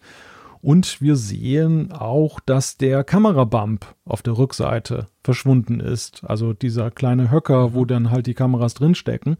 Das sind so die äußerlichen Faktoren, die er da zeigt in diesem Leak. Und die Message, die er damit verbindet, ist auch recht eindeutig. Er sagt halt, Leute, kauft das iPhone 13 nicht, das 14 ist viel besser. Also ich bin so. Ich meine, da bin ich ja mit ihm einer Meinung. Meine, Echt? Seien Echt? wir ehrlich, das übernächste iPhone wird viel besser als das nächste iPhone. Punkt. Das ist immer so. Das kann man gefahrlos sagen, ohne Leaker zu sein. ja, okay. Da hat er recht. Klar. Wenn man, wenn aber man dann so viel du, Geduld hat und äh, das, Genau. Die meine, wenn Schönheit du des so- iPhone 13 Ja. missen möchte. Ne? Weißt du, wenn du dann kurz davor stehst, das iPhone 14 zu kaufen in einem Jahr, dummerweise weißt du ja dann, dass das iPhone 15 ja noch viel noch geiler besser. wird. Das sprich, du kaufst dir nie was. Das ist ja dieses alte Leid in der IT Ja. oder überhaupt in der Technik. In dem Moment, wo du was kaufst, gibt's um die Ecke schon was Besseres. Das ist halt einfach so. Dafür muss ich nicht Leaker sein, um sowas Ja. rauszufinden. Naja, Prossers Stil ist ja der, dass er ja nicht nur eben Geheimnisse verrät, ähm, mutmaßliche Geheimnisse dann von Apple und anderen Konzernen, sondern er pflegt ja auch diesen Kult, dass Apple ihn dafür hasst. Und äh, Ja, ja, zum Beispiel gab er lange Zeit in seinem Profil an, dass ihn zum Beispiel Phil Schiller geblockt hat auf Twitter. Ähm, fast jeder seiner Teaser liest sich so, das wird Apple besonders ärgern. Oh, Tim Ja, ja, Cook genau. hat heute einen schlechten Tag. Also er macht es, er macht da eine persönliche Sache draus aus dieser Ja, ganzen klar. Nummer. Er, er will nicht nur, Fehde. er will nicht nur letztendlich Klicks kassieren und äh, sich selber darstellen, er will eben auch Apple mindestens ärgern, wenn nicht schaden. Und ich würde fast sagen, hier ist auch so schon der Subtext dieser, dieser ganzen Sache ist sehr klar von wegen irgendwie, ich will Apple mal richtig ärgern. Ich will, will äh, ich würde schon ja. fast sagen, schaden. Und ja, das, das hat einen sehr ähm, ja, faden bis hin zu ekelhaften Beigeschmack, diese ganze Sache. Ja, ich finde auch, gerade im Unterschied mit anderen, Mark Gurman oder Co., ich meine, da merkt man, die haben ja nichts gegen Apple, sondern die, die, die sind einfach gut vernetzt und, und sind sehr interessiert natürlich dran und versuchen quasi Dinge zu analysieren. Beim Prosser ist das manchmal ein bisschen, ich meine, er lag ja auch schon richtig, seien wir ehrlich, das muss man fairerweise natürlich auch noch dazu zustehen. Was ja. sagt er denn zu Face ID? Also ich meine, er redet von diesem Punch-Hole, klar. Kennen mhm. wir von anderen Smartphones, sieht in meinen Augen oft sehr schick aus. Ich finde das grundsätzlich ja cool. Dann ist das randlose Display halt noch randloser und, und quasi auch größer. Aber was macht er denn mit Face ID? Weil das wird ja kaum aus dem Pound Hole rausgucken, oder? Das ist eine gute Frage, ja. Weil, ich frage dich das drum, weil ich ähm, wirklich vor, vor erst gerade, ich glaube um halb zehn war das oder so jetzt am Abend, ähm, hat Mac Rumors hat einen Artikel gepostet, wo der Display-Analyst Ross Young quasi aufspringt auf den Leak von Prosser und sagt, ja, okay, er hätte aber Quellen quasi, dass Apple auch fürs iPhone 14 dran arbeitet, Face ID unter das Display zu packen. Also, dass du mhm. quasi, wir kennen ja diese unter dem Display Kameras, das ist was ganz Neues, das fängt jetzt so langsam an. Beim Galaxy Fold 3 von Samsung war das so. Qualität scheiße, aber ist ein anderes Thema. Und offensichtlich, zumindest von diesem Analysten aus, möchte Apple eben tatsächlich Face ID komplett hinters oder unters Display legen. Und das würde natürlich dann die Möglichkeit geben, dass man nur noch so eine, so eine Selfie-Kamera halt quasi als Punch-Hole implementiert. Das wäre schon schick. Also ich muss sagen, designtechnisch würde mir das schon gefallen. Ja klar, es wäre natürlich eindeutig technologisch eine Weiterentwicklung. Mhm. Wir hatten ja auch diese Gerüchte von Ming Chi Kuo, bekannter Stimmt. Leaker oder Analyst in der Zuliefererkette, der da sagte, auch Touch ID unter dem Display ist noch so ein Thema für die 22er mhm, Geräte. Da waren wir uns ja nicht mehr ganz so sicher jetzt zuletzt, äh, ob Apple diesen Weg mit Touch ID noch wirklich weitergehen möchte, den sie jetzt beim iPad Air äh, der vierten Generation da gegangen sind oder mhm. ob das letztendlich so eine Episode war. Man weiß es nicht. Aber diese Geschichte mit Face ID unter dem Display wäre natürlich schon ein ja, deutlicher Gamechanger. Denn, das ist ja witzig, also wir hatten ja mal drüber gesprochen, dass uns uns ja eigentlich die Notch, ja beim letzten Mal haben wir sogar drüber gesprochen, glaube ich, dass uns die ja eigentlich nicht wirklich tangiert. Aber wir haben auch gleich wieder Zuschriften bekommen, wo Leute sich dann wirklich dann ganz übelst beschwert haben über diese Notch und gesagt haben, egal wie groß sie ist, sie ist fürchterlich, sie muss weg. Ja, ja, das stimmt. Sorry, ich habe gerade eine Fliege erlegt. Ah, da ist die Fliege. Ja, genau. Ich habe das Mikrofon. Du wirst lachen, also das ist wirklich unglaublich. Die ist tatsächlich auf dem Mikrofon gelandet. Worauf ich das Mikrofon gemutet habe. Dann okay. habe ich richtig heftig an mein Mikrofon gehauen. Naja, und den Rest erspare ich euch. Auf jeden Fall, die Fliege ist jetzt weg. So. Also. Aber das, ähm, Mikro ja. das, Mikrofon ist noch da. Das ist es die Hauptsache. Noch, oder? Ja, ich, höre, ich höre dich. Genau. Ich höre dich. Unter erschwerten Bedingungen. So, jetzt ist sie auch entsorgt. Ähm, ja, ich, ich, ich weiß, dass viele diese, diese Notch total nervt. Das ist so. Wir kriegen immer wieder Zuschriften oder auch Tweets dazu, wenn ich immer sage, ist mir doch wurscht. Ich meine, wenn sie, ob sie ein bisschen kleiner ist, was ja auch diskutiert wird, jetzt schon beim iPhone 13 oder so, wie sie jetzt ist, das ist, glaube ich, nicht nur mir wurscht, aber wenn sie natürlich wegfällt, ja, hey, nehme ich auch. Klar, definitiv. Hm. Aber ja, also ich finde es eigentlich komisch. Wir reden jetzt über das iPhone 14, so ein Quatsch. Und in einer Woche, äh, weniger als einer Woche, wird das iPhone 13 präsentiert. Schauen wir mal, aber es wirkt halt so ein bisschen so, als wolle er unbedingt auch noch ein bisschen Publicity. Jetzt, wo doch alle über Apple und, neu, und das, das jetzige iPhone, das kommende sprechen, wo er ja nicht so beteiligt war dran. Also ja, einfach, dass ich es mitbekommen habe. Wir haben das jetzt quasi noch hier newsmäßig verarbeitet, den Herrn Prosser. Genau.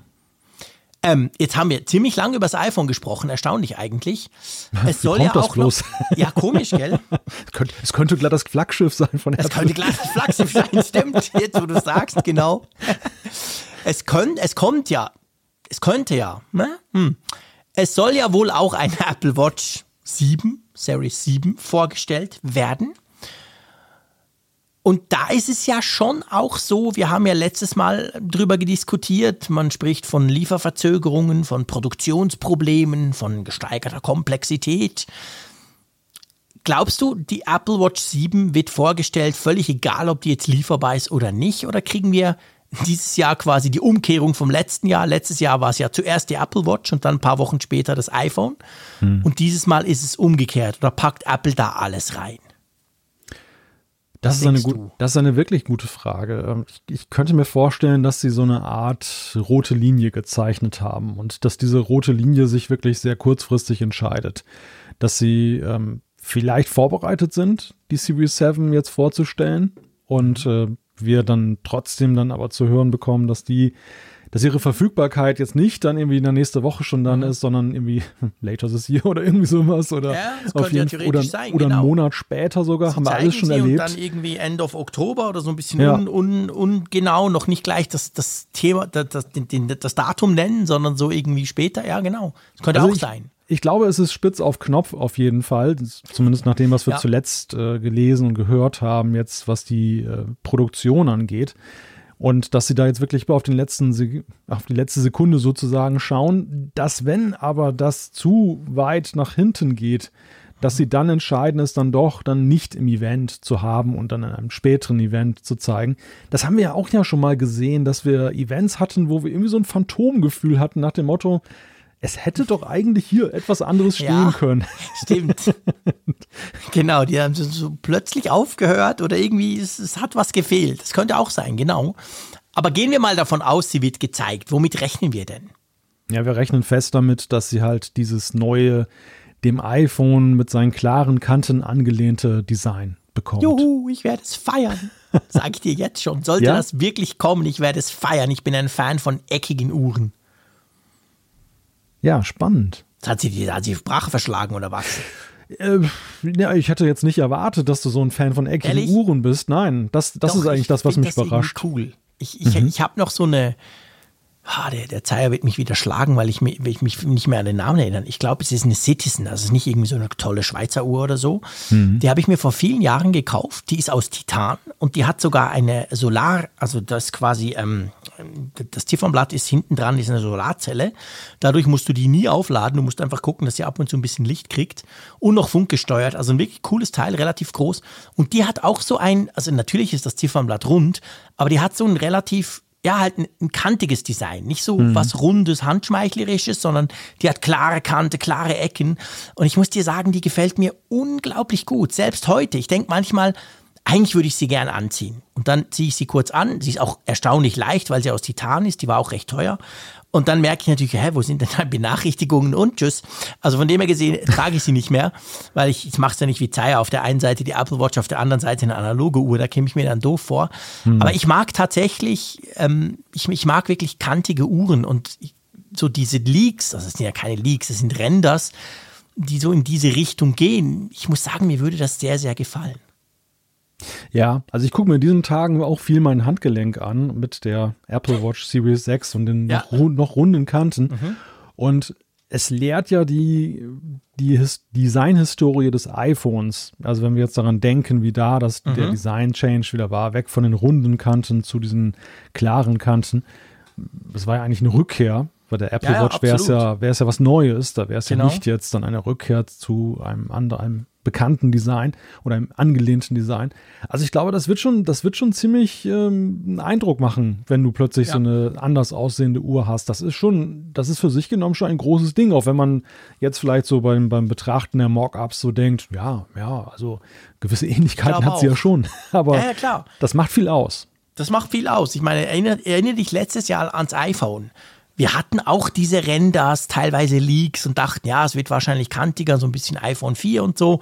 Und dann, als du das ausgepackt hast in die, in die Finger, dann dachtest du, wow, also der Effekt war, also mir ging es jedenfalls so, der Effekt war in, in echt, wenn du dieses Gerät in die Hand genommen hast, viel größer als auf all den Fotos. Ja. Auch nach der Apple Keynote, da hast du schon gesehen, ah, oh, wow, neues Design, eckig, aber wenn du es dann in der Hand hast, sagst du, wow, das sieht ja wirklich anders, anders aus. Und ich könnte mir vorstellen, bei der Apple Watch ist es vielleicht ähnlich. Wenn sie es wirklich so machen, dass du dann, wenn du sie dann hast, denkst, oh krass, das ist ja schon noch, schon noch ein Unterschied. Und mir würde ja, ich sag's ganz ehrlich, mir würde ja das alleine schon reichen. Also ein neues Design, natürlich ein neuer ähm, S-Chip drin, aber pff, ich habe gut, hab gute Nachrichten für dich, vielleicht war es das sogar. Ja, vielleicht, vielleicht war es das, genau, vielleicht war es das auch. Wobei ja der Bildschirm ein bisschen größer werden soll. Oh was mich ja. natürlich sofort ein, wieder triggert. Ein wahnsinnigen Millimeter größer. Ja, hey, aber äh, bah, ich meine, er ist winzig, also er kann ja nur, es kann ja nur besser werden. Also ich habe mich ja echt gefragt, ist es ein Feature oder ist es ein Kollateralschaden, einfach weil man die Kante etwas zurücknäht? Ja, das kann natürlich sein. Das werden wir, Apple wird irgendwas draus machen. Wir werden es dann sehen, Ja. weißt du? Wenn Ja. sie es nicht erwähnen und einfach in den technischen Spezifikationen sieht man's, dann ist es wie du sagst, ja, es ging halt nicht anders. Aber wenn sie es erwähnen, dann, dann ist es ihnen wichtig genug, dass sie quasi das irgendwie, dann sind sie stolz drauf. Ja, mal schauen. Wir wissen es natürlich nicht. Aber was ja das ist, was mich viel mehr stresst, was mich wirklich bei der neuen Apple. Watch stresst, die große Kardinalfrage, heiß diskutiert seit einigen Tagen, ist ja die Geschichte mit den Armbändern. Also man geht davon aus, die Uhr wird ein bisschen größer. Was ist es? 41 und 45 statt 40 und 44, gell, die beiden Größen. Genau. Und äh, es gibt gewisse Berichte, sagen wir es mal so, ähm, die sagen, ja, die Armbänder könnten nicht mehr passen. Und da bin ich natürlich sofort zusammengezogen. Ja, es gibt drei verbreitete Theorien momentan. Mhm. Die eine ist, sie könnten nicht mehr, also sie passen nicht mehr. Die zweite ist, sie passen. Und die dritte ist, sie passen weiterhin, aber ideal sind neue, aus. sind neue Genau. Armbänder. Genau, dass sie irgendwie so, man hat das manchmal bei Drittarmbändern. Ich muss, muss an der Stelle mal sagen, ich habe mir jetzt spaßhalber vor kurzem so einen 14,99 Euro Solo-Loop gekauft und dachte, oh Gott, äh, wahrscheinlich schrecklichste Billig bei Entscheidung. Wish bestellt oder wo hast du es bestellt? Bei Amazon habe ich das bestellt. Ah, bei Amazon, okay. Ja. Und dachte erstens, ich, ich, also ich habe es eigentlich gekauft, um darüber abzurenten. Das war eigentlich meine Intention. Weil ich dachte, Genau. es kann doch nicht sein, dass für 14,99 ein vernünftiges Solo-Loop zu kaufen ist. Ich muss leider sagen, ich habe bislang nichts gefunden, was ich daran Nein, meckern was? kann. Echt? Oh, krass. Es, es, es riecht nicht schlecht, was man ja auch häufig bei den Dingern Ja, hat, stimmt. dass sie so nach Chemie Ja. riechen. Es hat noch nicht abgefärbt an meinem Arm. Ich trage es mir jetzt schon seit zwei, drei Wochen. Ähm, es, es, ist der, es ist nicht locker geworden oder, oder so, also es sitzt nicht Okay. schlecht. Okay, Es ist nichts dran auszusetzen, es ist fürchterlich. Also, es krass. Gibt's denn sowas? ja, also whatever, Das auf ja jeden, verrückt. auf jeden Fall äh, die einzige Kleinigkeit, die, die du wirklich merkst, du hast ja am Ende diese Stifte, die du dann ja einfügst Mhm. in das Gehäuse. Ja. Und hier ist es dann auch so, wenn du Apple, die Apple-Bänder nimmst und du streichst mit dem Finger darüber, du spürst nicht den Hauch einer Ecke. Es ist wirklich Mhm. Ja. super passgenau. Und bei diesem Drittarmband hier ist es so, es hängt nicht irgendwie raus, fies oder so, sondern aber du spürst es so ganz leicht, dass dein Finger so ein ganz Okay. klein bisschen eine, eine Erhebung, eine ganz kleine Erhebung, so ein Eckchen sozusagen. Und Ja. das könnte ich mir wiederum auch vorstellen, und Apple ist ja extrem perfe perfektionistisch, dass die Armbänder grundsätzlich weiter nutzbar sind, aber dass da so ein ganz kleines Detail dann halt nicht passt. Und wir Mhm. Das haben es ja dann nochmal gesehen, sie, das genügt Apple ja auch, bei den alten Armbändern dann nicht mehr dazu zu schreiben, dass es auch beim neuen Gerät noch passt, weil es Ja, ja. einfach nicht perfekt genug ist. Weißt du noch, das, das Mac Magic Keyboard beim iPad ja, Pro ja, genau. Von letztem Jahr und von diesem Jahr, es gab doch dieses Oh. Jahr ein neues. Eine Da Alarmstimmung. dachte man auch so, wow, hey, crazy, spinnt ihr denn? Jetzt muss ich mir ein neues kaufen. Und dann kam ja dann eigentlich raus, ja, nee, es geht natürlich, es ist kompatibel, aber es ist nicht so ganz Apple-mäßig auf den tausendsten Millimeter genau. In die Richtung könnte es natürlich tatsächlich gehen. Ja, Wir haben das auch bei da ich auch Cases. beruhigt. Bei iPhone-Cases haben wir das ja auch erlebt, dass dann die, der Stimmt. Kamerabump einen Millimeter Ja. irgendwie äh, größer geworden ist, trotzdem super reinpasste. Ja. Ein ganz klein bisschen Luft dann drin war oder irgendetwas. Genau. Aber das genügte dann Apple dann eben in der Kompatibilitätsliste, das dann nicht anzugeben, hat viel Verwirrung manchmal gestiftet. genau. Leute in Panik äh, und Ja, äh, gesagt, oh Gottes Willen, meine ganzen Invests sind alle für die Katz gewesen. Stell dir mal vor, meine 50 Armbänder. Ja, die, will ich also- doch, die will ich doch nutzen können weiter. Also das wäre für mich wirklich auch schmerzhaft und schmerzhaft ist es natürlich auch für alle angesichts der ja noch gar nicht so lange ähm, im Markt befindlichen Solo-Loops, die ja nun bei Apple nicht 15,99 kosten, Stimmt, wenn, wenn die es- dann da ist gleich es alle für die Tonne sind, Ja. dann, wenn du die neue Ja, oder hast. auch diese Metallbänder. Mir haben, mir haben einige geschrieben, ähm, dass sie diese, diese tolle, ja gut, oh, Hermé, stimmt. Ja, aber die, die sich Hermé leisten, ja, die kaufen sich auch mal eben neue. Welche, ja, genau. genau. Aber ich meine, diese, weißt du, es gab doch diese, diese, wie heißen die, diese richtigen Metallbänder, so diese, hatte ich auch mal. Und die diese waren Gliederbänder, ja, eine, ja genau diese Gliederbänder und die waren ja eine Zeit lang, ich glaube, die sind inzwischen ein bisschen günstiger geworden. Eine Zeit lang waren die richtig richtig teuer. Und dann, wenn du natürlich die hast, dann da haben ja auch einige geschrieben. Offensichtlich waren die recht beliebt. Da haben gesagt, sie haben da ein paar hundert Euro mal ausgegeben für. Und das wäre dann doof. Ja. Aber das ist gut. Also ich muss sagen, diese Theorie, die du da hast, also die dritte eben quasi, es passt zwar, aber es ist nicht ganz Apple, Apple-Style. Das, das würde nämlich ja eigentlich alle diese verschiedenen Gerüchte zusammenführen. Hm. Zwischen passt nicht, passt problemlos und so. Es, es wäre eigentlich, es wäre eigentlich wahrscheinlich so die, die Zusammenführung all dessen. Ja, es wäre für ja. Apple, es wäre für Apple der Königsweg aus diesem ja, genau. unauflöslichen Dilemma, denn Ein egal, Problem. Klar. dass sie nicht festgenagelt werden möchten für alle Zeiten auf klar, die, die Originalarmbänder, ist auch klar. Aber auf der anderen Seite ähm, mehr als zum Beispiel jeder Lightning-Anschluss oder damals der 30-Pin-Connector, auch so Heiligtümer, weil viel Zubehör, was dann halt ja. in den Regalen stand. Aber es ist nicht vergleichbar. Also das mit den, mit den Armbändern, das hat eine, das ist ohne, ohne Vergleich, möchte ich fast schon sagen. Ja, ja, es ist wirklich so. Also das ist, das ist ein Problem für Apple und natürlich verstehe ich, dass sie auch sagen, hey, aber wir wollen doch mehr Möglichkeiten, Display, what, whatever. Ähm, wir wollen irgendwie, das soll sich weiterentwickeln, aber eben, du hast eine riesige Zubehörindustrie. Ich möchte nicht wissen, wie viele sich eine Apple Watch nur deshalb kaufen, weil sie irgendwas zwischen die Armbänder klemmen müssen. ja, genau, stimmt. Ich habe es ja eigentlich nur wegen dem Armband. Also komplett recht. Die, es kommt ja viel günstiger, als ständig die Apple Watches zu wechseln, weißt du? Wenn ich ab und zu mal meine Armbänder wechsle.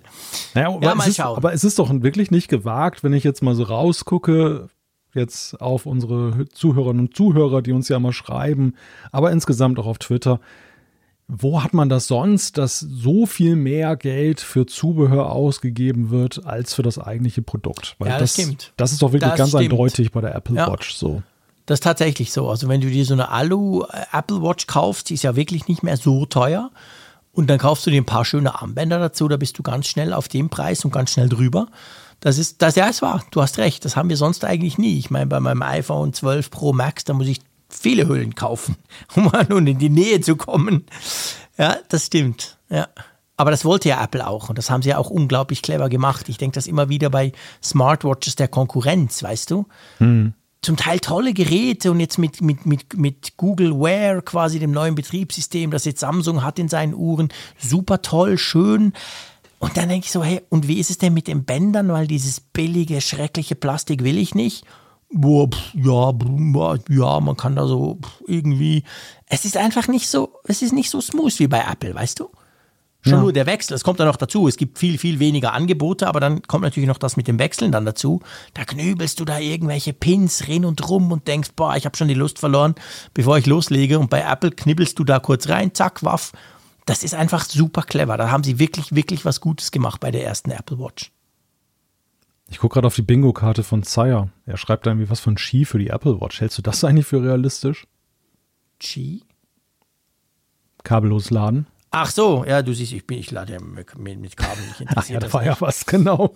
genau da war du, was, du brauchst ja einen Starkstromanschluss auf der Rückseite der Apple Watch. Was soll ich mit dem Chinesen auf der Apple Watch? Ich habe doch Siri. ähm, ja, gut, ich meine, das ist natürlich, das, das ist ja eigentlich ein, ein Feature, das man, das kann ich absolut nachvollziehen. Also seien wir ehrlich, es ist eigentlich total doof. Warum hat das einen eigenen Ladestandard? Hm. Warum kann ich das nicht sonst irgendwo hinlegen? Aber ich, ich glaube nicht so recht. Ich glaube nicht so recht dran und zwar auch wieder aus Apple-Perspektive. Überleg dir mal, wir haben das auch schon diskutiert. Ich meine, warum wollten sie AirPower machen? Weil du ja bei G ab und zu mal daneben langst und es liegt mhm. nicht richtig drauf und all das haben wir schon tausendmal diskutiert. Bei der Apple Watch ist das ja noch viel krasser. Je nach Armband ist es manchmal in der Tat nicht so einfach, das dort zu positionieren.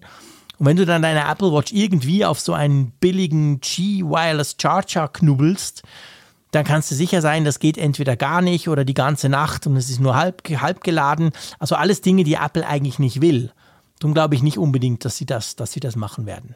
Wahrscheinlich eher einen neuen MagSafe-Lader, der auch ja, die Apple Watch Beispiel. dann zum Beispiel. Ja. Absolut. Das könnte man, ich meine, eigentlich kann man sich ja den MagSafe, überleg dir mal, der braucht ja eigentlich nur, wenn wir diesen, ich habe den Puck gerade hier, äh, diesen großen, ähm, der, der braucht eigentlich nur in der Mitte noch so eine, blöd gesagt, noch so eine Einkerbung, irgendwas und dann könntest du ihn für beides brauchen, weißt du? Das wäre ja eigentlich so, vielleicht. das wäre ja eigentlich so Airpower in Mini. Format. genau. Und- du und kannst zwar Apple- nichts gleichzeitig drauflegen, aber immerhin ein iPhone oder eine Apple Watch. das blieb dann übrig nach jahrelanger Naja, Entwicklungszeit. ich, ich meine, Apple ist Oh ja mit solchen, solchen Mini-Ideen durchaus immer erfolgreich gewesen. Ja, ja. Denk, Ja, denk, nur an, denk nur an den HomePod und dann kam der HomePod Mini. ja, ja, stimmt, genau. Streich, streiche die Bombenakustik und Dann schon, nimm alles weg, was cool war dran, aber Hauptsache ist günstiger. und schon rennt er. Stimmt, genau. Ja, mal schauen, wir werden sehen. Aber auf jeden Fall GT, das ist klar, da glaube ich nicht dran bei der Apple Watch. Ja. Tatsächlich. Was ist die, was ist die Mode, also um das noch kurz in Reigen, ich weiß, wir sind sehr lange auf Sendung, was das Thema iPhone 13 und. Apple Watch Series 7 angeht, aber Wir versuchen welche- ja die Vorschau länger zu machen als dann die Besprechung. Von dem her, wir haben Oh erst gerade losgelegt. Aber Apple hat ja immer eine, eine Modefarbe und meistens zieht die sich ja auch oder häufig zieht die sich ja auch durch oder über geräteübergreifend durch. Und welche Farbe könnte das diesmal sein? Was denkst du? Ach, dass du mich das fragst. Du weißt, ich bin super schlecht. Ich kann mir schon diese blöden Namen nie merken, die Apple seit Jahren dahin knallt. Ja gut, die, die können wir nicht spekulieren, weil die sind einzigartig. Ja, die, die sowieso nicht, aber ich bin ja auch sonst farbentechnisch. Ich weiß es nicht. Ich meine, schau dir mal die Einladung an. Das ist ja so ein bisschen, das sind ja so ein bisschen gedeckte Farben eigentlich. Fast so, hat so fast was Pastellartiges. Also der, der zum Beispiel der, der, der Himmel oder so. Ich weiß nicht, ob sie irgendwas in die Richtung, also ich meine, man könnte ja spekulieren, der Himmel, der ist ja so ein bisschen rosafarbig, ob wir wieder irgendwas ins rosafarbige kriegen, weißt du?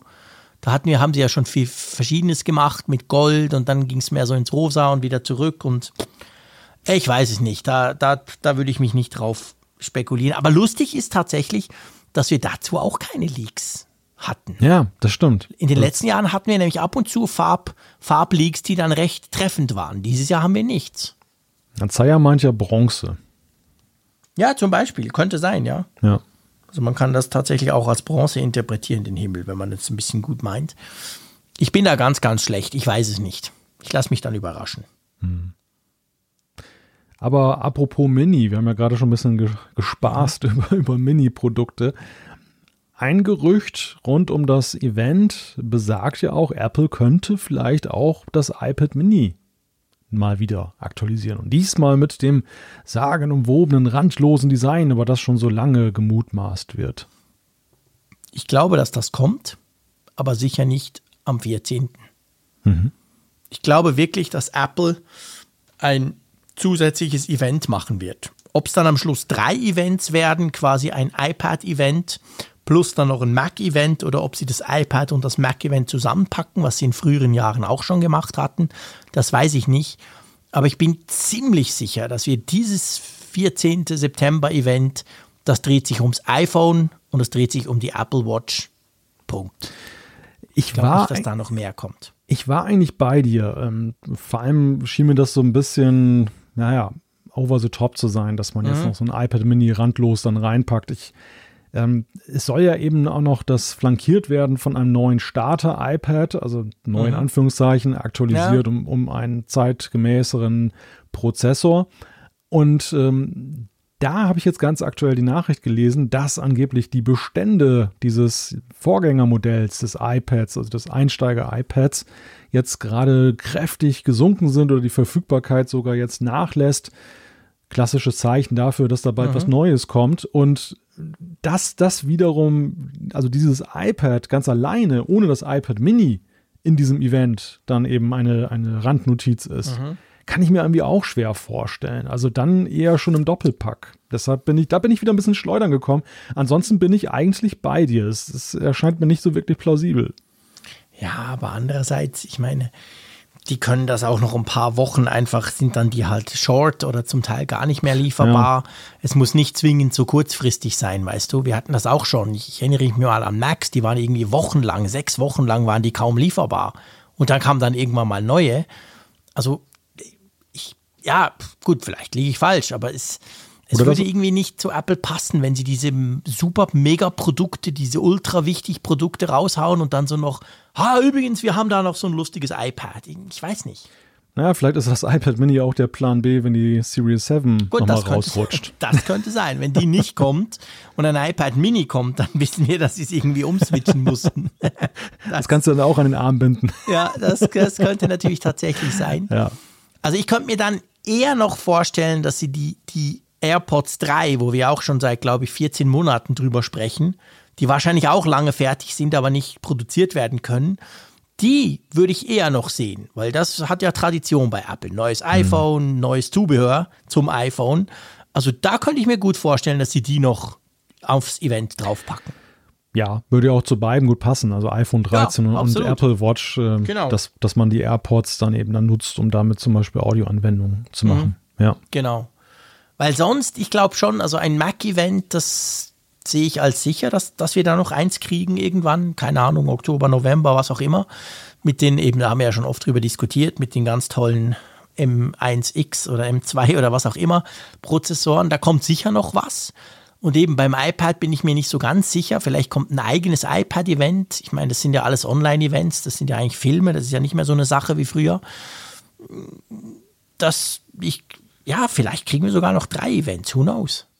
Ja, möglich. Also das, das, das ist auch die spannende Frage dieses Herbstes, auf wie Ja, viele wirklich. Events es hinausläuft. Ja. Ja, die Macs sehe ich definitiv nicht. Also trotz dieses Wallpaper, dieser Wallpaper-Anmutung, aber die sehe ich jetzt auf diesem ersten Event gar nicht. Nee, das nein, ist für mich ein klassischer November-Aufhänger. Bei den AirPods 3, ich muss dich das mal fragen. So, was wir bislang gehört haben. Gibt Mhm. es da irgendein Highlight, äh, das jetzt so, das wir noch nicht kennen, dass das irgendwie, wo du sagst, hey, das ist jetzt die Sensation daran? Oder ist das nicht eigentlich nur die AirPods Pro bezahlbarer machen? Ja, ich glaube, es ist noch viel schlimmer. Das, das wäre ja cool. Ich meine, wenn die Airpo äh, AirPods 3 fast alles können von den AirPods Pro und deutlich günstiger sind, dann würde ich ja jubeln. Ich fürchte eher, dass die AirPods 3 einfach wirklich quasi die Nachfolger der normalen AirPods sind. Designtechnisch angepasst an die AirPods Pro, also vom Case und, und auch vom, wie sie im Ohr liegen, aber eben ohne diese Pro-Features, also dass wir kein Noise Cancelling haben und, und kein Spatial Audio oder Zeugs und Sachen und dafür halt wirklich günstiger. Also ich, ich erwarte von denen, sage ich jetzt mal, nicht so viel, beziehungsweise einfach, die AirPods sind ja jetzt schon eine ganze Weile auf dem Markt. Klar, es gibt die da mit dem Ladecase und äh, Wireless äh, und ohne und so, aber ich glaube einfach, die, die lösen die ab. Und ich glaube, die sind dann natürlich drahtlos ladbar. Also das Case kann das, da gibt es nicht mehr zwei Versionen davon und Punkt. Und die lösen dann eigentlich die beiden AirPods, die normalen AirPods komplett ab. Aber ich glaube nicht, dass die, also ich glaube nicht unbedingt dran, dass wir damit quasi AirPods Pro kriegen, die einfach günstiger sind und dann irgendwie in einem Jahr dann noch viel geilere, wieder teure AirPods Pro 2 kriegen. Ich glaube, es ist eher umgekehrt. Aber pff, ich weiß es nicht. Es gibt nicht viele Leaks dazu. Es gibt viele Leaks zur, Ja. zu, zur Form, aber kaum zur Funktionalität, was natürlich verständlich ist, weil das ja Innen- und Software ist. Aber ich erwarte mir von denen nicht irgendwie technologisch, ich, ich glaube nicht, dass die, die sind nur vom Design, sehen die aus wie die AirPods Pro, aber nicht von den Funktionen.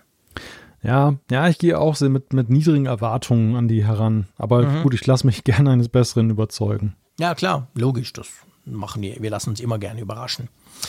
Das war jetzt überraschend lang, weil wir haben natürlich nicht vor, das irgendwie so lang zu machen wie die Keynote-Folge, keine Angst. Aber ähm, ja, kommen wir zum nächsten Punkt. Ein ähm, eher unerfreulicher Punkt für Apple. Wir haben ja schon viel und ich glaube schon stundenlang, das darf man sagen, über diese CSAM-Einführung, also äh, Kindsmissbrauch, Scannen auf dem iPhone und so weiter, haben wir ja schon des Langen und des Breiten diskutiert und wir waren uns ja beide einig, das ist quasi ein zumindest kommunikativer Supergau für Apple. Und jetzt hat Apple, glaube ich, so ein bisschen versucht, da den Wind aus den Segeln zu nehmen, oder? Ja, wobei diese, dieser Abgesang auf dieses Thema, der eigentlich ja keiner ist, also es ist ja offiziell nur eine Verschiebung. Apple hat Genau. gesagt, und da, da, fängt, da fängt es ja schon wieder an, ähm, schwer zu durchschauen zu sein, denn sie nehmen sich zusätzliche Zeit, ist jetzt so die, die Aussage Genau. dieses Statements, dass sie an verschiedene Apple News Seiten und Medien gegeben haben Mich verwundert es insofern, weil ja von vornherein die Rede davon war, dass iOS 15.0, was wir jetzt erwarten in Kürze mhm. mit dem neuen iPhone, das ja noch nicht enthalten wird. Erstmal gibt es das Feature eh nur in den USA und dort äh, war auch die Aussage nicht mit 15.0, das wird mit einem Update dann nachgereicht. Mhm, ja. Sollte irgendwie so dieses Jahr irgendwie laufen, also later this year, aber hm, noch sehr, ziemlich undefiniert. Also mit allen Möglichkeiten für Apple aus der Nummer auch rauszukommen, ohne es abzusagen. Ja. Nun ist es so, dass sie sagen, sie nehmen sich ein paar Monate Zeit. Gut, was sind denn ein paar Monate? Und äh, also ist das jetzt wirklich der Ausstieg aus der Nummer oder kommt das wieder? Und wenn ja, wie kommt das wieder? Eigentlich haben sie ziemlich wenig gesagt und eigentlich ist dieser, diese, diese Verschiebung jetzt auch genauso schwierig unter kommunikativen Aspekten anzusehen wie diese Ankündigung, finde ich. Weiß nicht, wie da, dir das geht. Ja, da, ja, im Prinzip, wenn du, wenn es darum geht, was man denn jetzt wirklich weiß, dann bin ich ganz bei dir. Auf der anderen Seite muss man schon sagen, ich meine, wenn du vergleichst, wie der Craig Federighi die ganzen Interviews da gegeben hat bei der Washington Post und bei anderen völlig mit stolz geschwellter Brust, ja, das machen wir und cool und überhaupt, das hat er ja völlig da, nachdem dann Apple gemerkt hat, dass die erste Kommunikation völlig in die Hose ging, dann waren sie ja so das typische selbstbewusste Apple. Und wenn du jetzt schaust, wie sie das quasi nebulös verschieben, ist das schon ein krasses Schwanz einziehen letztendlich. Und ich meine, sie haben gemerkt, das geht einfach nicht so. Wir haben ja das ja lang, lang und breit diskutiert. Und ich glaube auch, obwohl ich, ich meine, letztendlich, es gibt, man kann es diskutieren, also man kann es analysieren, wie man es will, aber ich, glaube, ich glaube ganz ehrlich gesagt nicht, dass es in der Form zurückkommt. Natürlich mhm. muss sich Apple mit dem Thema beschäftigen, keine Frage, das werden sie auch, aber in der Form, so mit dieser, quasi mit dieser Hash-Datenbank lokal auf dem Gerät, ich glaube nicht, dass das so zurückkommt. Ich glaube, das hat Apple gemerkt, wow, gut gemeint, aber irgendwie, das ging, das ging in die Hose. Das wollte jetzt definitiv niemand und ich glaube, das ist tot. Ja, es hat so, also die, die Sprechart hat den Anschein, dass es so eine Art Google Glass-Strategie ist. Du erinnerst dich. Google Glass ja. damals mhm. Ähm, Im Prinzip ja auch noch kein fertiges Produkt. Löste aber auch mhm. so eine Anti-Reaktion aus. Es gab schon überall Gesetze gegen ja. Brillen, die filmen und so weiter. Und irgendwann hat Google gesagt, äh, wir geben diese Brille zurück in, ins Labor zur genau, Weiterentwicklung. Wir bleiben dran, aber wir, ja. genau. Und, und diese, die, die, quasi verschwunden und die Originalwortwahl von Apple ähnelt ja diesem Statement ja. sehr. Sie, sie sprechen davon, dass sie basierend auf dem Feedback von Kunden und von Gruppen, genau. Forschern und anderen, haben sie jetzt entschieden, sich etwas mehr Zeit zu nehmen in den kommenden Monaten, um diesen Input zu sammeln und dann Verbesserungen dann herzustellen, bevor sie dann diese kritische ähm, wichtige ja. Funktion dann nochmal wieder genau. rausbringen. Und drum, ja. das meine ich. Also ich meine nicht, dass Apple das Thema aufgibt. Auf gar keinen Fall. Nicht falsch verstehen, bitte. Ich bin einfach der Meinung, diese, dieses Konzept, mehr war es ja nicht, es ist ja noch nicht implementiert gewesen, dieses Konzept, wie es Apple da vorgestellt hat, wie wir jetzt viele Wochen drüber oder einige Wochen drüber diskutiert haben, das ist in der Form so tot. Aber Apple wird sich natürlich was anderes einfallen lassen müssen. Klar. Wird das möglicherweise, also es wurde ja auch mal in Verbindung gebracht mit Apple macht das als vorbereitende Maßnahme, um End-zu-End-Verschlüsselung für die iCloud einzuführen. Warum ja. machen sie sich den Aufwand, das lokal auf dem Gerät zu machen? Könntest du dir ja. vorstellen, dass das jetzt auch auf den weiteren Fahrplan für diese Features eine Auswirkung hat? Das könnte ich mir schon vorstellen, weil die, die gewählte Art, wie sie das machen, das war ja, Sie haben es zwar nicht so gesagt, aber das war ja völlig klar. Okay, diesen krassen Aufwand, was das iPhone da macht und abgleicht und rübergibt und überhaupt und dann guckt Apple dann noch drüber, aber erst nachdem das iPhone bestimmt hat, dass da was ist und so. Das, das machst du ja nur, wenn du nicht einfach die iClouds kennst, wie das alle anderen machen. Und ich glaube schon, dass das natürlich jetzt ein Problem ist für Apple, wenn sie das jetzt so nicht machen können dann müssen sie natürlich überlegen, wie macht man es denn sonst? Und ja, es ist gut möglich, weißt du, dass sie das tatsächlich so vorhatten. Wir bauen diese Infrastruktur und dann gehen wir quasi hin und implementieren das und sagen dann aber auch, hey, übrigens, jetzt ist die iCloud quasi Ende zu Ende verschlüsselt. Also was ich, was ich interessant finde an, an dem Zeitpunkt vor allem ist, ähm, man kann ja schon sehr schön sehen, welche Deadline sie sich gesetzt haben für Oh ja. diese Diskussion, die da jetzt über Wochen gelaufen ist. Dann seit dieser ja, sehr ominösen Ankündigung, die so beiläufig erschien, die riesige Wellen ausgelöst hat. Und dann haben sie die Diskussion, wie du ja sagtest, dann eben sehr aktiv geführt. Sie haben ja selber viele Informationsgespräche geführt und immer wieder versucht, dann für die gute Sache zu trommeln.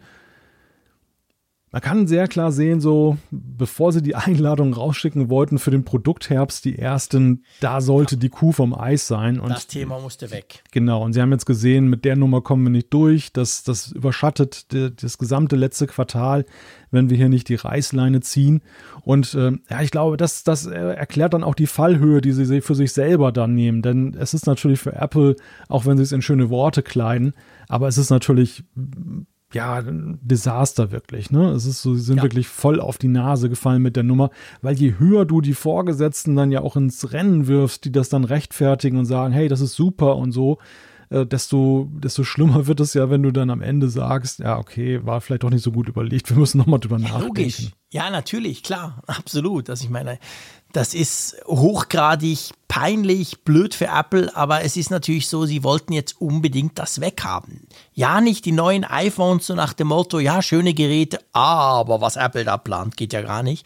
Das wollten sie vermeiden und darum haben sie das jetzt einfach kurz und knapp jetzt mal so beerdigt und dann, die werden schon wieder mit was kommen. Aber ich hoffe, sie haben was gelernt aus diesem Chaos, das da in den letzten Wochen äh, passiert ist.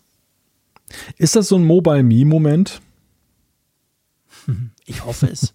ja, grundsätzlich schon. Ja. Also von der, Fall, von der Fallhöhe, vom Impact auf Apple. Wir haben ja immer wieder Ja, mal Dinge. Dinge, Dinge gesehen, die schiefgelaufen sind für Apple, ähm, die aber auch dann teilweise sang- und klanglos einfach schiefgelaufen sind. Ich Ja. erinnere mich zum Beispiel an Ping, diesen Versuch, ein, eine Art kleines soziales Netzwerk zu machen. Und ja, das ist dann einfach dann ausgelaufen, weil es keinen interessiert genau, hat. interessiert. Das, das tat aber nicht weh. Das war jetzt nicht irgendwie, also klar, einige versuchten da eine PR-Katastrophe hinein zu Ja, interpretieren.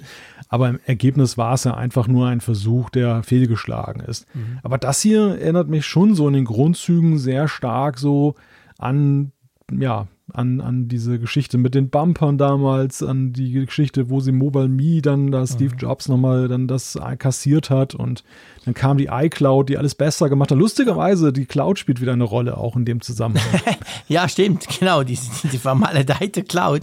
Also ich, ich finde, dass, dass dieses, dieses ähm, Kommunikationsdebakel, ich finde, das ist schlimmer als damals Mobile Me. Natürlich war das für Apple ganz schlimm und Steve Jobs, das war sicher schrecklich und er hat da sicher unglaublich viele Leute völlig fertig gemacht, teilweise auch zu Recht. Aber das hier, ich glaube, das hat einfach einen ganz, ganz dummen Spin in Bezug auf, ja, aber Apple, Privacy, Überwachung, China, boah. Also ich kann mir ganz ehrlich nichts vorstellen, was bei Apple schief lief in den letzten Jahren, es lief ja einiges schief, dass diese Komponente so groß hatte. Dass das so viel Potenzial hatte, den Ruf von Apple wirklich nachhaltig zu schaden, weil es halt genau auf diese Privacy-Geschichte eingezielt hat, die ja Apple mühseligst in den letzten fünf, sechs Jahren aufgebaut hat. Und ich finde es sogar schlimmer als diese Batteriegeschichte damals. Du erinnerst dich, um Weihnachten rum, so quasi, hey, wir verlangsamen eure iPhones, aber ja nur, um die Batterie zu schützen. Das war natürlich auch scheiße und das hat den Ruf zementiert. Ja, siehst du, Apple will, dass du alle zwei Jahre ein neues iPhone kaufst. Aber die Geschichte hier, man kann für Apple nur hoffen, dass das auch schnell wieder vergessen wird. Ja, zumal, und das finde ich halt auch, ähm, spricht auch für die Tragweite dieser Kommunikationspanne. Das hat ja jetzt ja nicht nur ein Feature jetzt ins Verderben gerissen, sondern ja gleich drei. Also es ist ja, Ja. wohl so, dass ja auch die weiteren ähm, Child Safety Features, die damit dann im letzten Monat dann da angekündigt wurden, Berichte Ja. halber jetzt, äh, berichteweise jetzt dann auch erstmal dann verschoben werden. Das war ja diese Geschichte in iMessage, also in Messages, in der Genau, dass deine Kinder geschützt sind, wenn sie mit sich den äh, Nacktfotos, genau. dieser, dieser Hinweis und das und andere. mit Siri. Und genau mit Siri und, und der Suche, das war ja, Ja. im Grunde angenommen eine völlig unkritische Geschichte. Wobei, weißt du, äh, wenn sie das, wenn sie das machen, ich meine, wir wissen es nicht aus diesem dürren Statement, das Apple bis jetzt rausgehauen Ja. hat. Aber wenn sie das machen, dann machen sie den gleichen Fehler, den sie am Anfang gemacht haben bei der Kommunikation, nämlich dass sie diese drei vollkommen unterschiedlich, also zwei ganz andere Features als das eine, die haben sie ja vermischt und gleichzeitig kommuniziert. Keiner hat es begriffen, es ging raus, oh, guck, Apple scannt deine Fotos, habe ich doch gesagt und so. Riesengau, das haben wir diskutiert. Wenn sie jetzt quasi die beiden anderen, die, wie du sagst, völlig unkritisch sind und die wahrscheinlich, die, die jeder gut findet, wo man findet, ja geil, klar, Familiengruppen, Kinder unter zwölf Jahren, super Schutz. Wenn sie die jetzt auch canceln, dann haben sie quasi selber nicht begriffen, was sie da eigentlich bauen. Hm. Das würde ich super schade finden, muss ich sagen, ja. Es sieht im Moment danach aus, aber wir wissen es letztendlich nicht. Ja, zumindest bei dem Siri-Feature kann ich mir vorstellen, da habe ich mich eh gefragt, warum ja, das eine Headline ja wert ist. Das, das ja. kannst du einfach reinmogeln, das merkt ja gar keiner. fragt Siri nach solchen Sachen. Also dann, dann, dann ist es halt einfach da. Also ich glaube, das braucht keine weitere neue Ankündigung, das muss auch nicht überarbeitet werden. Bei dem Messages-Feature, ja, da gab es ja auch durchaus kritische Stimmen, die, die, die ja sogar gesagt haben, hey, das ist viel gefährlicher eigentlich, die Technik, die darin ja, steckt, als jetzt dieser iCloud-Foto-Upload. deine Fotos gescannt hat, hat ja, ja, richtig. quasi analysiert hat und nicht einfach nur abgeglichen hat, genau. Hash. Ja, stimmt, aber, ja, stimmt richtig. schon. Also die natürlich war, war ja diese, diese CSAM Detection für die iCloud auch der Gestalt, dass sie mit dieser, mit diesem Neural Hash ja jetzt sich dann das Machine Learning, also mhm. die künstliche Intelligenz zunutze gemacht hat, die da eben drin steckt in dem Gerät.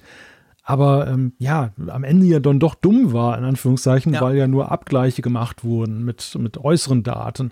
Aber hier ist es ja wirklich so, die KI identifiziert ja dann bei, den, bei dem Nachrichtenfeature, was ist drauf zu sehen. Und ja, das hat, also das ist auch interessant, dass das jetzt so auch in, in einem Atemzug dann auch wieder zurückgepfiffen wurde. Ja, ja, definitiv. Also mal schauen, wie das da weitergeht. Alles in allem auf jeden Fall eine einfach unsägliche Geschichte für Apple. Das ist wirklich einfach, man kann es drehen und wenden, wie man es will. Die Vorstellung, die Verabschiedung, alles dazwischen, das war einfach Mist für Apple.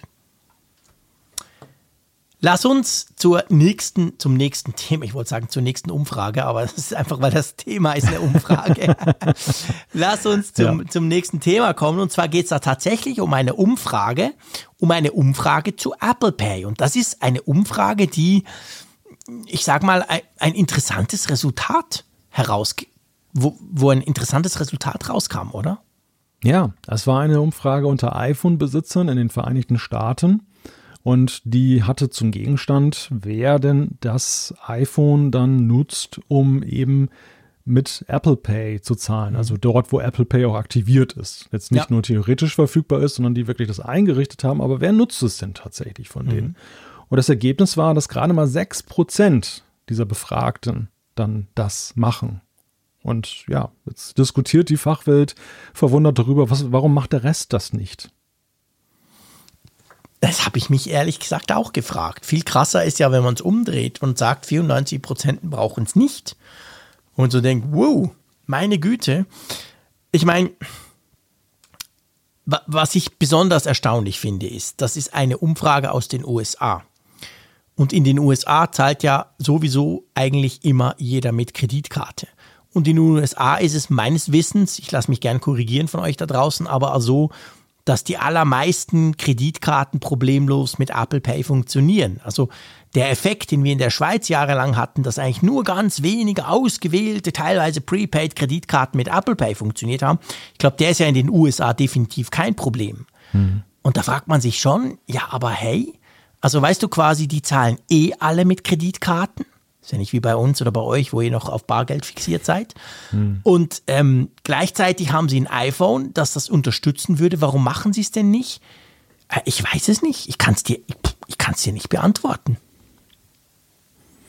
Es ist vielleicht tatsächlich so eine Gewohnheitsgeschichte. Also, dass die Menschen ja, einfach dann diesen, diesen Griff zur Kreditkarte, zum Portemonnaie dann immer noch dann beherzigen, dass der so in Fleisch und Blut übergegangen ist, dass man sich mhm. schwer umgewöhnen kann, dann da das, das Smartphone zu zücken mhm. oder die Uhr zu nutzen.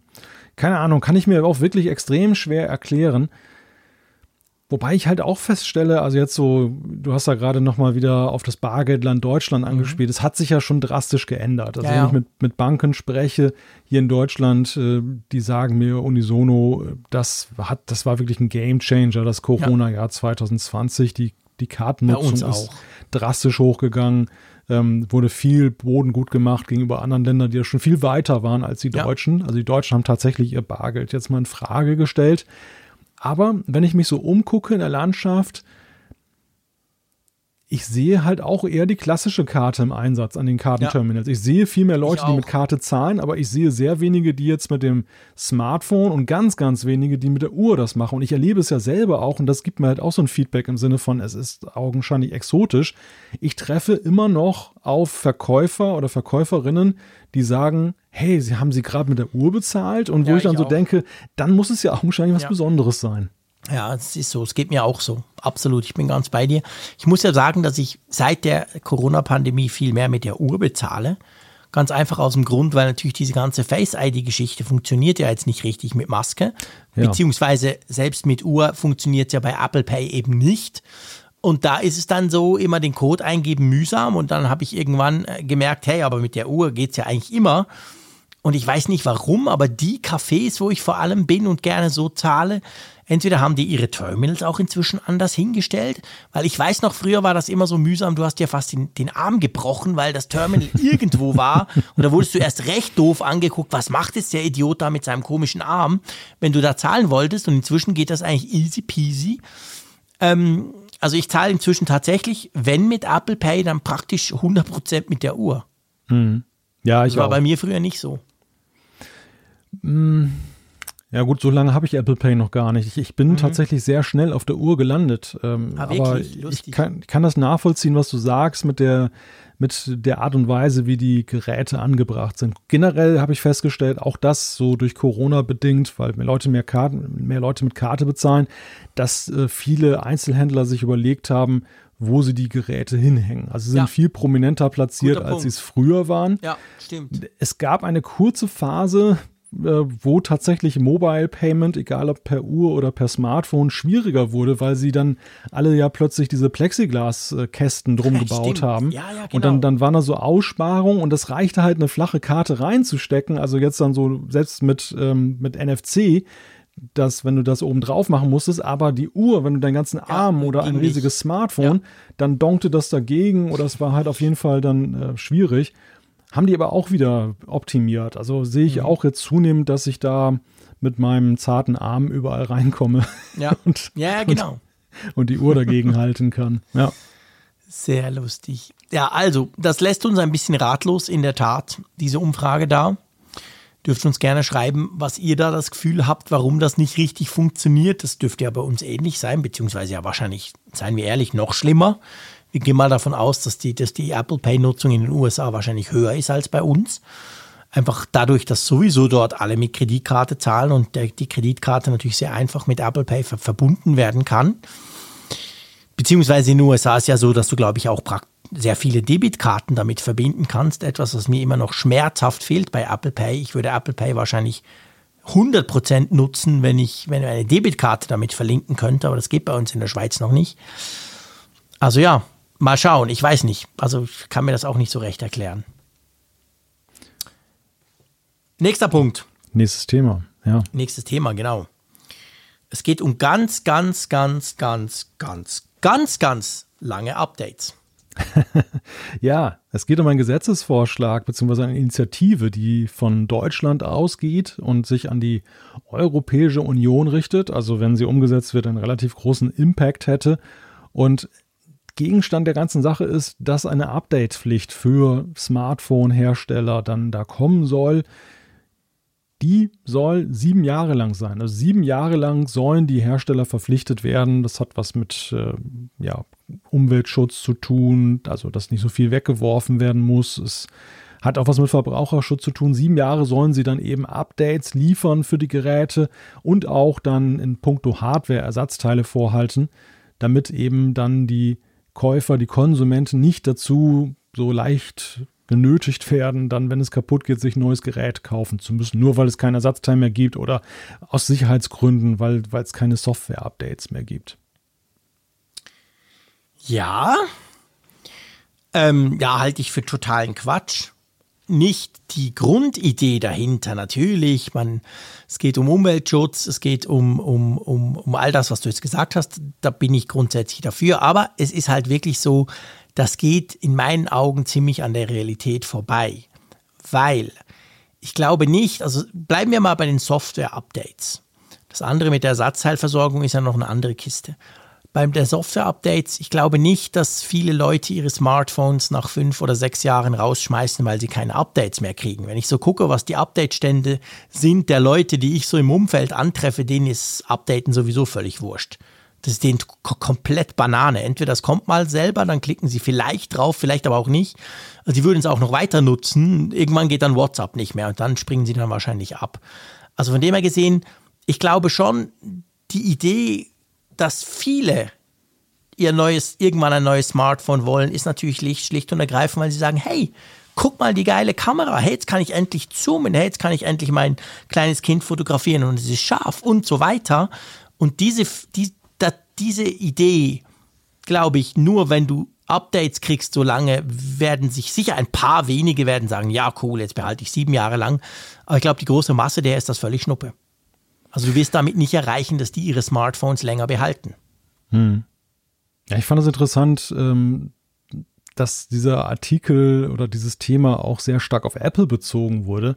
Denn mhm. Apple ist ja in der ganzen Sache noch ziemlich fein raus. Gell? Ja, ja sie sind schon. ja eigentlich ziemlich fein raus. Sie, sie haben ja eigentlich sonst fünf oder sechs Jahre Update-Garantie, wie sie Apple haben ja, das macht. Sie haben es ja von Anfang an eigentlich für sich entdeckt als äh, Alleinstellungsmerkmal gewissermaßen, dass es eben ihnen große Sympathien einbringt, wenn du ein Apple-Gerät kaufst. Ja, du bezahlst zwar mehr, aber es wird halt extrem lange unterstützt, auch mit ja. neuen Softwareversionen. Und sei es, dass sie abgespeckt sind, aber du kriegst halt noch neue Software. Und äh, das unterscheidet sie ja sehr wohltuend. Ähm, die Android-Hersteller entdecken das ja so langsam für sich jetzt als, äh, als Benefit, mhm. dass man eben auch mal länger ein Gerät dann genau. noch unterstützen kann und nicht immer den Leuten dann irgendwie auf die Nase drücken muss, kauft doch ein neues, kauft doch ein neues, mhm. weil du willst doch neue Software haben. Also bei Apple, glaube ich, äh, denen geht es eher so um die, die Länge der ganzen Sache. Man kann ja in der Tat, also die EU-Kommission hatte ursprünglich einen Vorschlag erarbeitet, da war von einer Pflicht für fünf Jahre die Rede. Mhm. Kann man immer noch über die grundsätzlichen Details sprechen, aber das ist schon ein realistischerer Wert als sieben Jahre. Sieben Jahre ist ja wirklich extrem in der Technologie.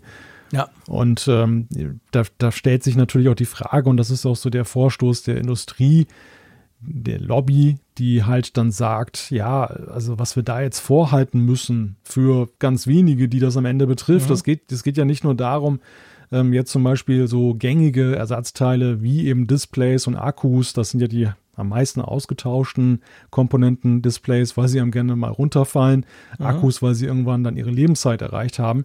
Nein, es geht sogar darum, dass jede einzelne Komponente, wenn das so kommt, dann wie Kameras, Mikrofone, also Sachen, die sehr selten ausfallen, ja. dann eben in größeren Stückzahlen bereitgehalten werden müssen für nichts und wieder nichts dann letzten Endes, weil am Ende ganz wenige ja nur noch dann die auf diese sieben Jahre dann wirklich pochen bis zur letzten Sekunde. Ja, und das heißt ja letztendlich, es wird einfach teurer für alle anderen.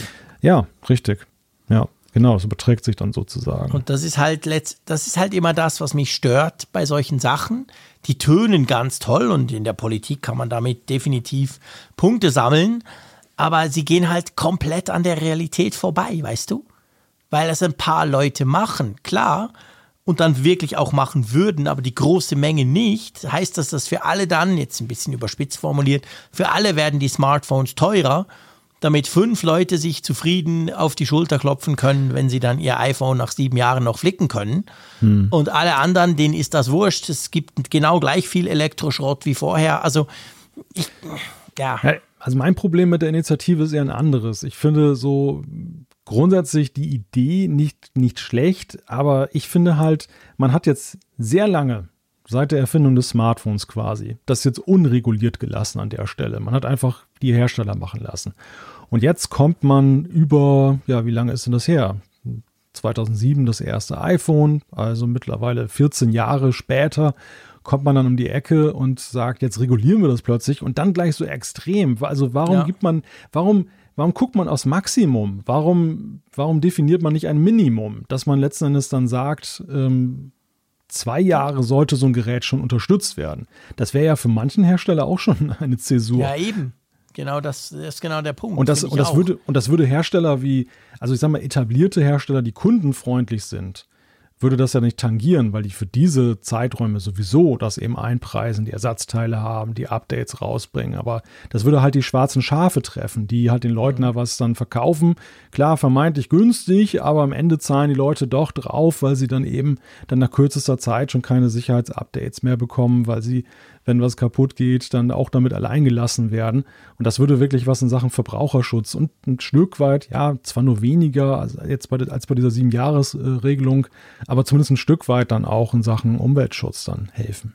Ja, ja, absolut. Aber so ist das halt in der Politik, ne? Ja, ja, immer mal eine Maximalforderung stellen, genau. Das ist leider typisch Politik und dann mal scha schauen, was, was rauskommt, ob was rauskommt, wie es rauskommt, welche Kollateralschäden das Ganze dann hat. Das sieht man dann jeweils erst später. Gut, wir könnten mal zu der Umfrage der Woche kommen, beziehungsweise zuerst zu der von der letzten Woche. Einverstanden? Genau. Wir haben euch gefragt und das passt eigentlich sehr gut jetzt mit Blick darauf, auf die mögliche Apple Watch, die da kommt. Wie wichtig sind dir Gesundheitssensoren in der Apple Watch? Wir haben das ja gefragt, weil ja die Aussage jetzt schon letzte Woche war, hm, also neue Gesundheitssensoren, bahnbrechend neue wird es wohl nicht geben in der Series 7 und wir wollten halt wissen, schmerzt euch das dann, wenn es nicht kommt? Also welche Wertschätzung habt ihr dafür? Und äh, ja, also man kann schon eine klare Tendenz sehen. ja, rund 80 Prozent ist es sehr wichtig oder wichtig. Ähm, ja, klar, ich meine, ich habe mir dann auch überlegt, so, ich, wo wir das besprochen hatten, live im Podcast, hatte ich so das Gefühl, ja, aber diese, diese Gesundheit, ist das wirklich wichtig? Ja, ich finde schon cool mit dem Puls und so. Dann ist mir, ist mir erst später aufgegangen, ja, eigentlich brauchst du die ja für alles. Es ist ja nicht nur so für die ganzen Gesundheitsfeatures quasi, EKG und Achtung, dein Herz, geh mal zum Arzt und so, sondern ja, für die ganzen Sportfunktionen brauchst du die ja letztendlich auch. Also eigentlich fast alles, was die Apple Watch kann, geht ja auf so einen Sensor zurück die man letztendlich auch für die Gesundheit nutzen kann. Und das ist klar, dass die super wichtig sind, oder?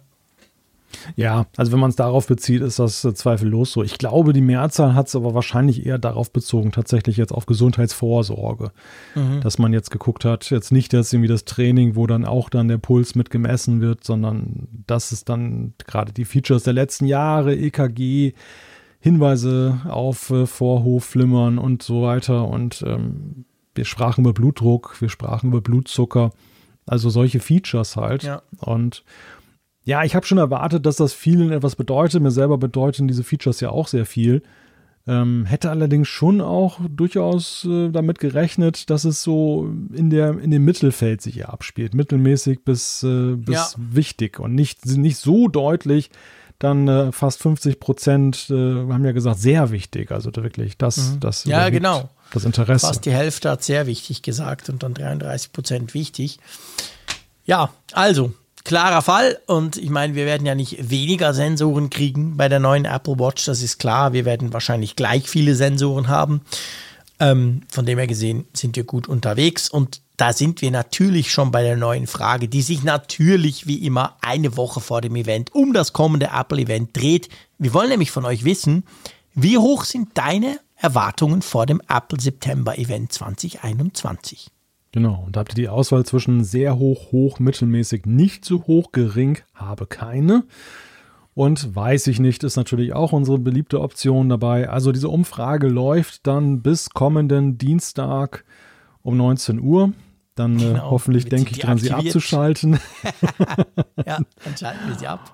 Genau, und dann können wir das nämlich auswerten, wie im Vorfeld die Erwartungen waren und äh, das dann gegenüberstellen mit dem, was wir dann halt selber empfinden. Und natürlich, wir fragen ja meistens dann auch, wie es euch dann rückblickend gefallen genau. hat. Also ist immer ein spannender das Vergleich. Immer spannend, der Vergleich, genau. Vorher quasi und dann sozusagen nach dem Event dann der Rückblick in der entsprechenden Apfelfunkfolge. Da freue ich mich schon drauf.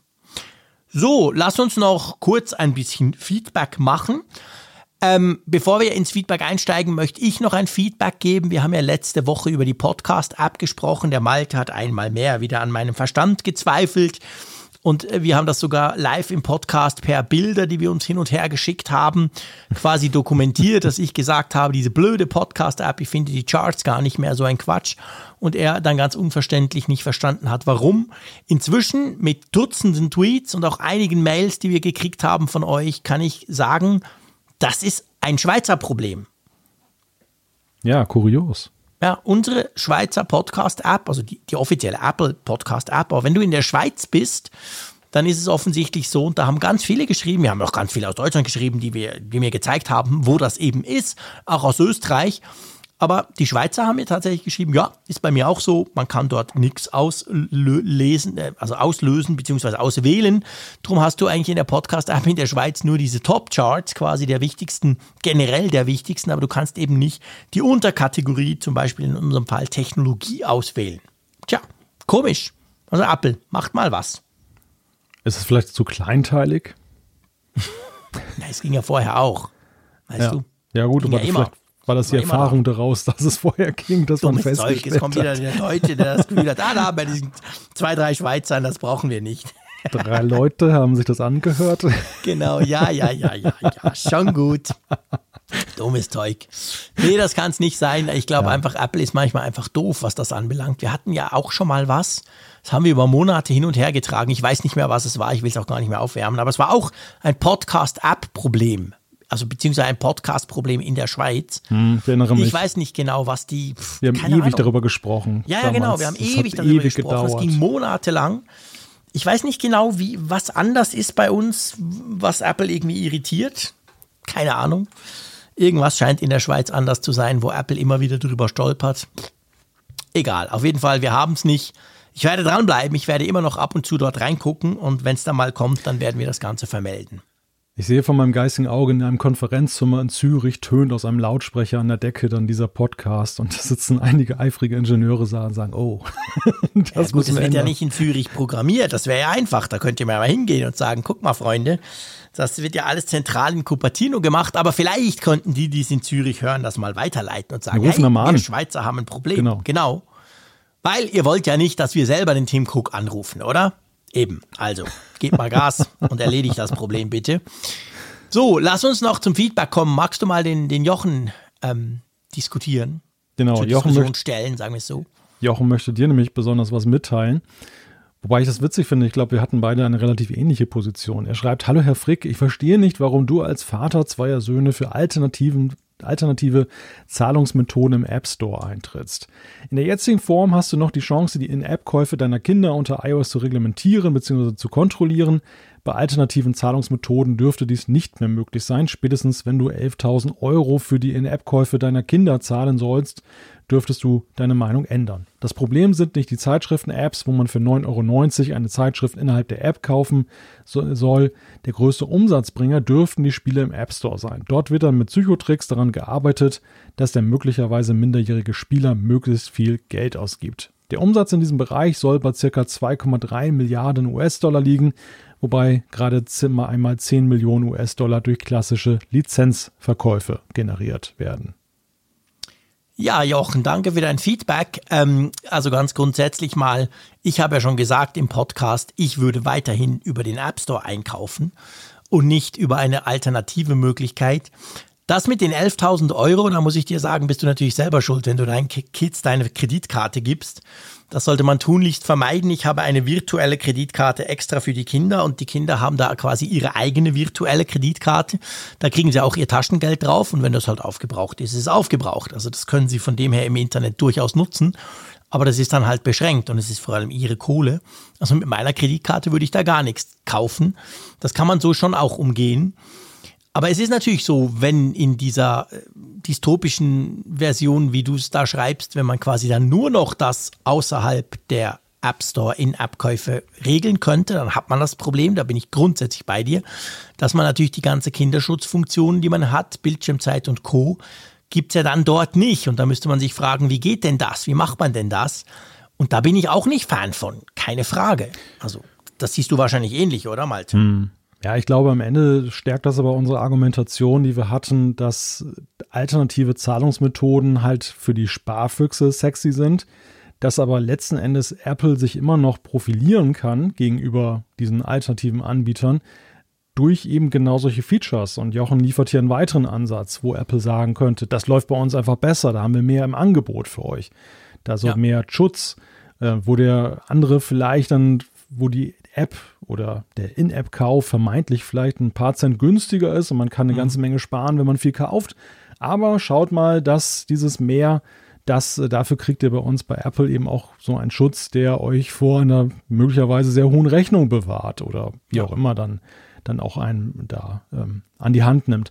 Also ich glaube, am Ende stärkt das äh, oder würde Apple immer noch relativ gut dabei herauskommen, wenn sie genötigt werden, ja. verpflichtet werden, dann alternative Zahlungsmethoden Weil man kann anzubieten. davon ausgehen und ich meine, sollte das so weit kommen, dass sie quasi gezwungen werden, das zu öffnen, dann kann man sicher sein, dass sie quasi verlangen werden und das auch durchsetzen, dass es immer die Möglichkeit über den App, App Store auch geben muss. Also, dass es nicht möglich sein wird. Ja. Wir reden ja jetzt nicht vom Sideloading. Wir reden ja wirklich, wir haben ja über, über Südkorea gesprochen, wo quasi, da ging es ja nur um das Bezahlen, um dieses Thema. Und wenn, sollte das kommen, dann ist es so, dass Apple natürlich sagen wird, ja, okay, muss halt sein, aber es muss immer auch die Möglichkeit geben, diese App oder diesen, diesen Service quasi im App Store zu kaufen. Dann ist er vielleicht dort tatsächlich teurer, das kann sein. Aber dann ist es ja dann an uns zu sagen, okay, dafür haben wir all diese Features, wie zum Beispiel den Kinderschutz und darum machen wir es eben weiterhin darüber. So, so, so dürfte es laufen. Ja, ich glaube, die große Sorge, die bei Apple vorherrscht, ist ja die, dass am Ende halt die Leute oder einige Leute dann auf die Alternativen gehen und dann aber links, wenn es schief läuft, dann das ganze iPhone in, in Regress Klar. nehmen und sagen, ja, hey, das iPhone ist Mist, ich habe so viel Geld damit verloren. Also, dass dann diese Differenzierung nicht stattfindet beim ja. Nutzer, dass er sagt, nee, Die das ist da, absolut. Ja, selber schuld sozusagen. Wer, ja. wer sagt das schon? Ne? Das, das fällt ja. Apple dann ein wenig auf die Füße und deshalb lieben sie natürlich dieses System, wo sie alles unter Kontrolle haben dann. Klar, absolut. So, einen machen wir noch. Ich hole den Melchior. Und zwar hm. schreibt er. Nach der letzten Sendung habe ich mich zum Glück in Anführungszeichen genötigt gefühlt, das iOS 15 auf meinem iPhone 11 und iPad zu installieren. Das Ganze läuft gut, wenn da nicht ein Aber wäre. Folgende Probleme traten auf. Das eSIM-Profil auf dem iPad ging auf den Status abgelaufen und musste neu hinzugefügt werden. Ein paar Tage oder Stunden ging das Profil wieder auf den Status abgelaufen und musste wieder aktiviert werden. Und die UBS Access App Verknüpfung ging verloren. Das heißt, an JC, du hast groß gesagt, es gibt keine Probleme. Banking Apps stimmt wohl nicht ganz. Ja, ich habe gesagt, mit meinen Banking-Apps gibt es kein Problem. Wer natürlich eine Beta installiert, der muss immer damit rechnen, dass was nicht ging. Und das haben wir auch so gesagt. Da möchte ich dann schon drauf bestehen. Ich habe auch gesagt, bei mir läuft es erstaunlich gut. Bei mir lief es besser als iOS 14.7.1 vorher. Das ist immer noch so, auch jetzt eine Woche später. Aber man muss, es ist eine Beta, man muss immer damit rechnen, dass was schief geht. Vor allem, Malte, erklär es nochmal, weil wir ja das Problem im Moment haben, dass die Apps ja noch gar nicht an iOS 15 angepasst werden können, gell? Ja, zumindest teilweise nicht. Also es ist so, dass die neuen APIs jetzt natürlich noch nicht nutzbar sind für die Entwickler. Das ist dann mal erst mit dem offiziellen Start der neuen Version möglich. Wenn iOS 15 also offiziell rauskommt, dann kann man auch über den App Store entsprechende Updates ausliefern, was man jetzt schon machen kann als Entwickler. Und das machen die auch ja teilweise schon, weil sie wissen, dass viele auf den Beta-Zug aufspringen, Neugierde halber dass innerhalb der vorhandenen Möglichkeiten der iOS 14 APIs, also der Entwicklerwerkzeuge für Programmierer, man natürlich guckt, ähm, was kann man da tun? Das sind so Klassiker wie zum Beispiel ähm, Displayfehler, dass das etwas mhm. dann anders angezeigt wird in iOS 15, als es plötzlich bis iOS 14 der Fall war. Man kann das aber manchmal schon irgendwie retten dann noch mit den vorhandenen Entwicklungswerkzeugen. Und äh, da ist man halt gut beraten, wenn man merkt, okay, da kommen viele Supportanfragen es gibt ja auch viele Leute, die schreiben in den App Store dann rein, die App ist Mist, äh, in iOS 15 ja. Beta läuft sie nicht mehr. Wurde, glaube ich, irgendwann mal unterbunden. Ja. Ich weiß gar nicht, ob das weiterhin so ist. Das ist immer noch Apple so, du kannst keine, ist keine gesperrt, ne? App-Reviews oder Sternchen oder so vergeben, wenn du auf einer Beta bist. Aber die kommen dann tatsächlich, das habe ich auch schon gesehen, die kommen dann augenscheinlich über ein Gerät, das noch auf, auf 14 oder ist so. oder auf der Vorgängerversion, beispielsweise haben wow. sie noch ein iPad rumliegen, das sie ja. nicht dann auf Beta haben. Und dann und, bewerten sie dort. Und renten dann trotzdem ab. Also okay. das ist besonders krank, dann ähm, ja. das so zu machen.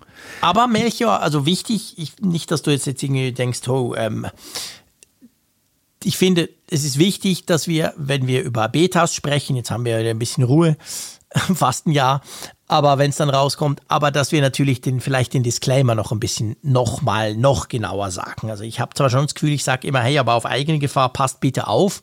Aber es ist ja so, man will ja niemanden quasi dazu bringen, dass er ein iPhone hat, das nicht richtig läuft, wie bei dir zum Beispiel. Das ist natürlich doof, weil es ist halt schon so, zum Beispiel eSIM, super Beispiel probiere ich halt nicht aus, weil ich es nicht brauche. Ich habe ganz viele SIM-Karten, die ich immer nutzen kann auf die gleiche Nummer.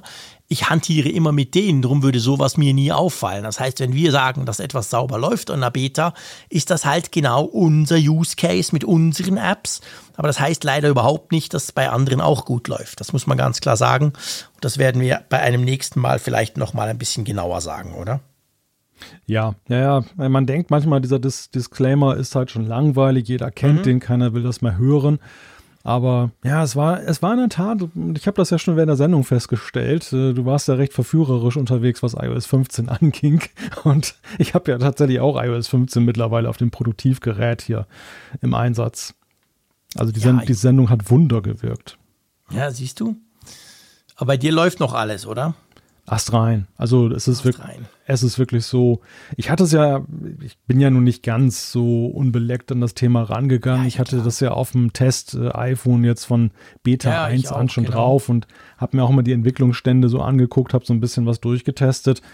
Also ich ging jetzt dann einigermaßen vorbereitet heran, aber mhm. man weiß es ja manchmal nicht auf so einem etablierten System, wo man ja. alles sich schön eingerichtet hat, dann kommt man manchmal doch noch böse Überraschungen. Ich ja, habe bislang wirklich keinen einzigen Aussetzer irgendwie festgestellt. Kein Völlig Absturz, crazy. keine ja. App, die jetzt irgendwie total blöd daherkommt. Nix. Bemerkenswert. Ja, gut. Also, ich würde sagen, die Sendung ging länger, als wir das geplant hatten. Aber das ist eben manchmal so wenn man sich quasi, wenn man dann merkt, dass es eben doch mehr zu diskutieren gibt, obwohl man gar nicht so viele Bullet Points beziehungsweise Abschnitte hat, die wir, die wir uns da in unsere Notizen jeweils machen vor der Sendung, aber so ist das halt. Die nächste Sendung könnte durchaus auch wieder ein bisschen länger dauern. Ich glaube, da muss man nicht Prophet sein dafür. Damit muss man rechnen bei einer Keynote-Folge. Würde uns natürlich extrem freuen, wenn ihr nächsten Dienstag, wenn ihr sowieso die Keynote guckt, danach ungefähr eine halbe Stunde später, wir werden das natürlich auf Social Media auch bekannt geben, dann ähm, bei uns vorbeischaut auf unserem YouTube-Kanal vom Apfelfunk, weil wir da ja live gehen, einen Livestream machen und kurz zusammen diskutieren, was so die ersten, pff, ja, die ersten Eindrücke waren, oder? Richtig, genau. Und dann natürlich, aber für alle, die keinen Bock haben auf Video-Livestreams, gibt es natürlich, oder auch wer alles haben möchte, das Gesamtpaket, was wir anzubieten haben, den ganz regulären Apfelfunk, der natürlich dann auch das Ganze aufnimmt. Genau. Und nochmal herzlichen Dank an unseren Sponsor, an Ferchau, der diese Sendung bzw. diese Folge vom Apfelfunk gesponsert hat. Jo, ich freue mich riesig aufs Apple-Event. Ich freue mich riesig, ähm, danach mit dir zu diskutieren und vor allem auch nächste Woche dann gleich den großen Podcast zu machen. Das wird eine echt coole Sache. Und bis dann, macht's gut und tschüss aus Bern. Dann können wir auch endlich wieder Sesam öffne dich sagen. Bis dann, tschüss von der Nordsee.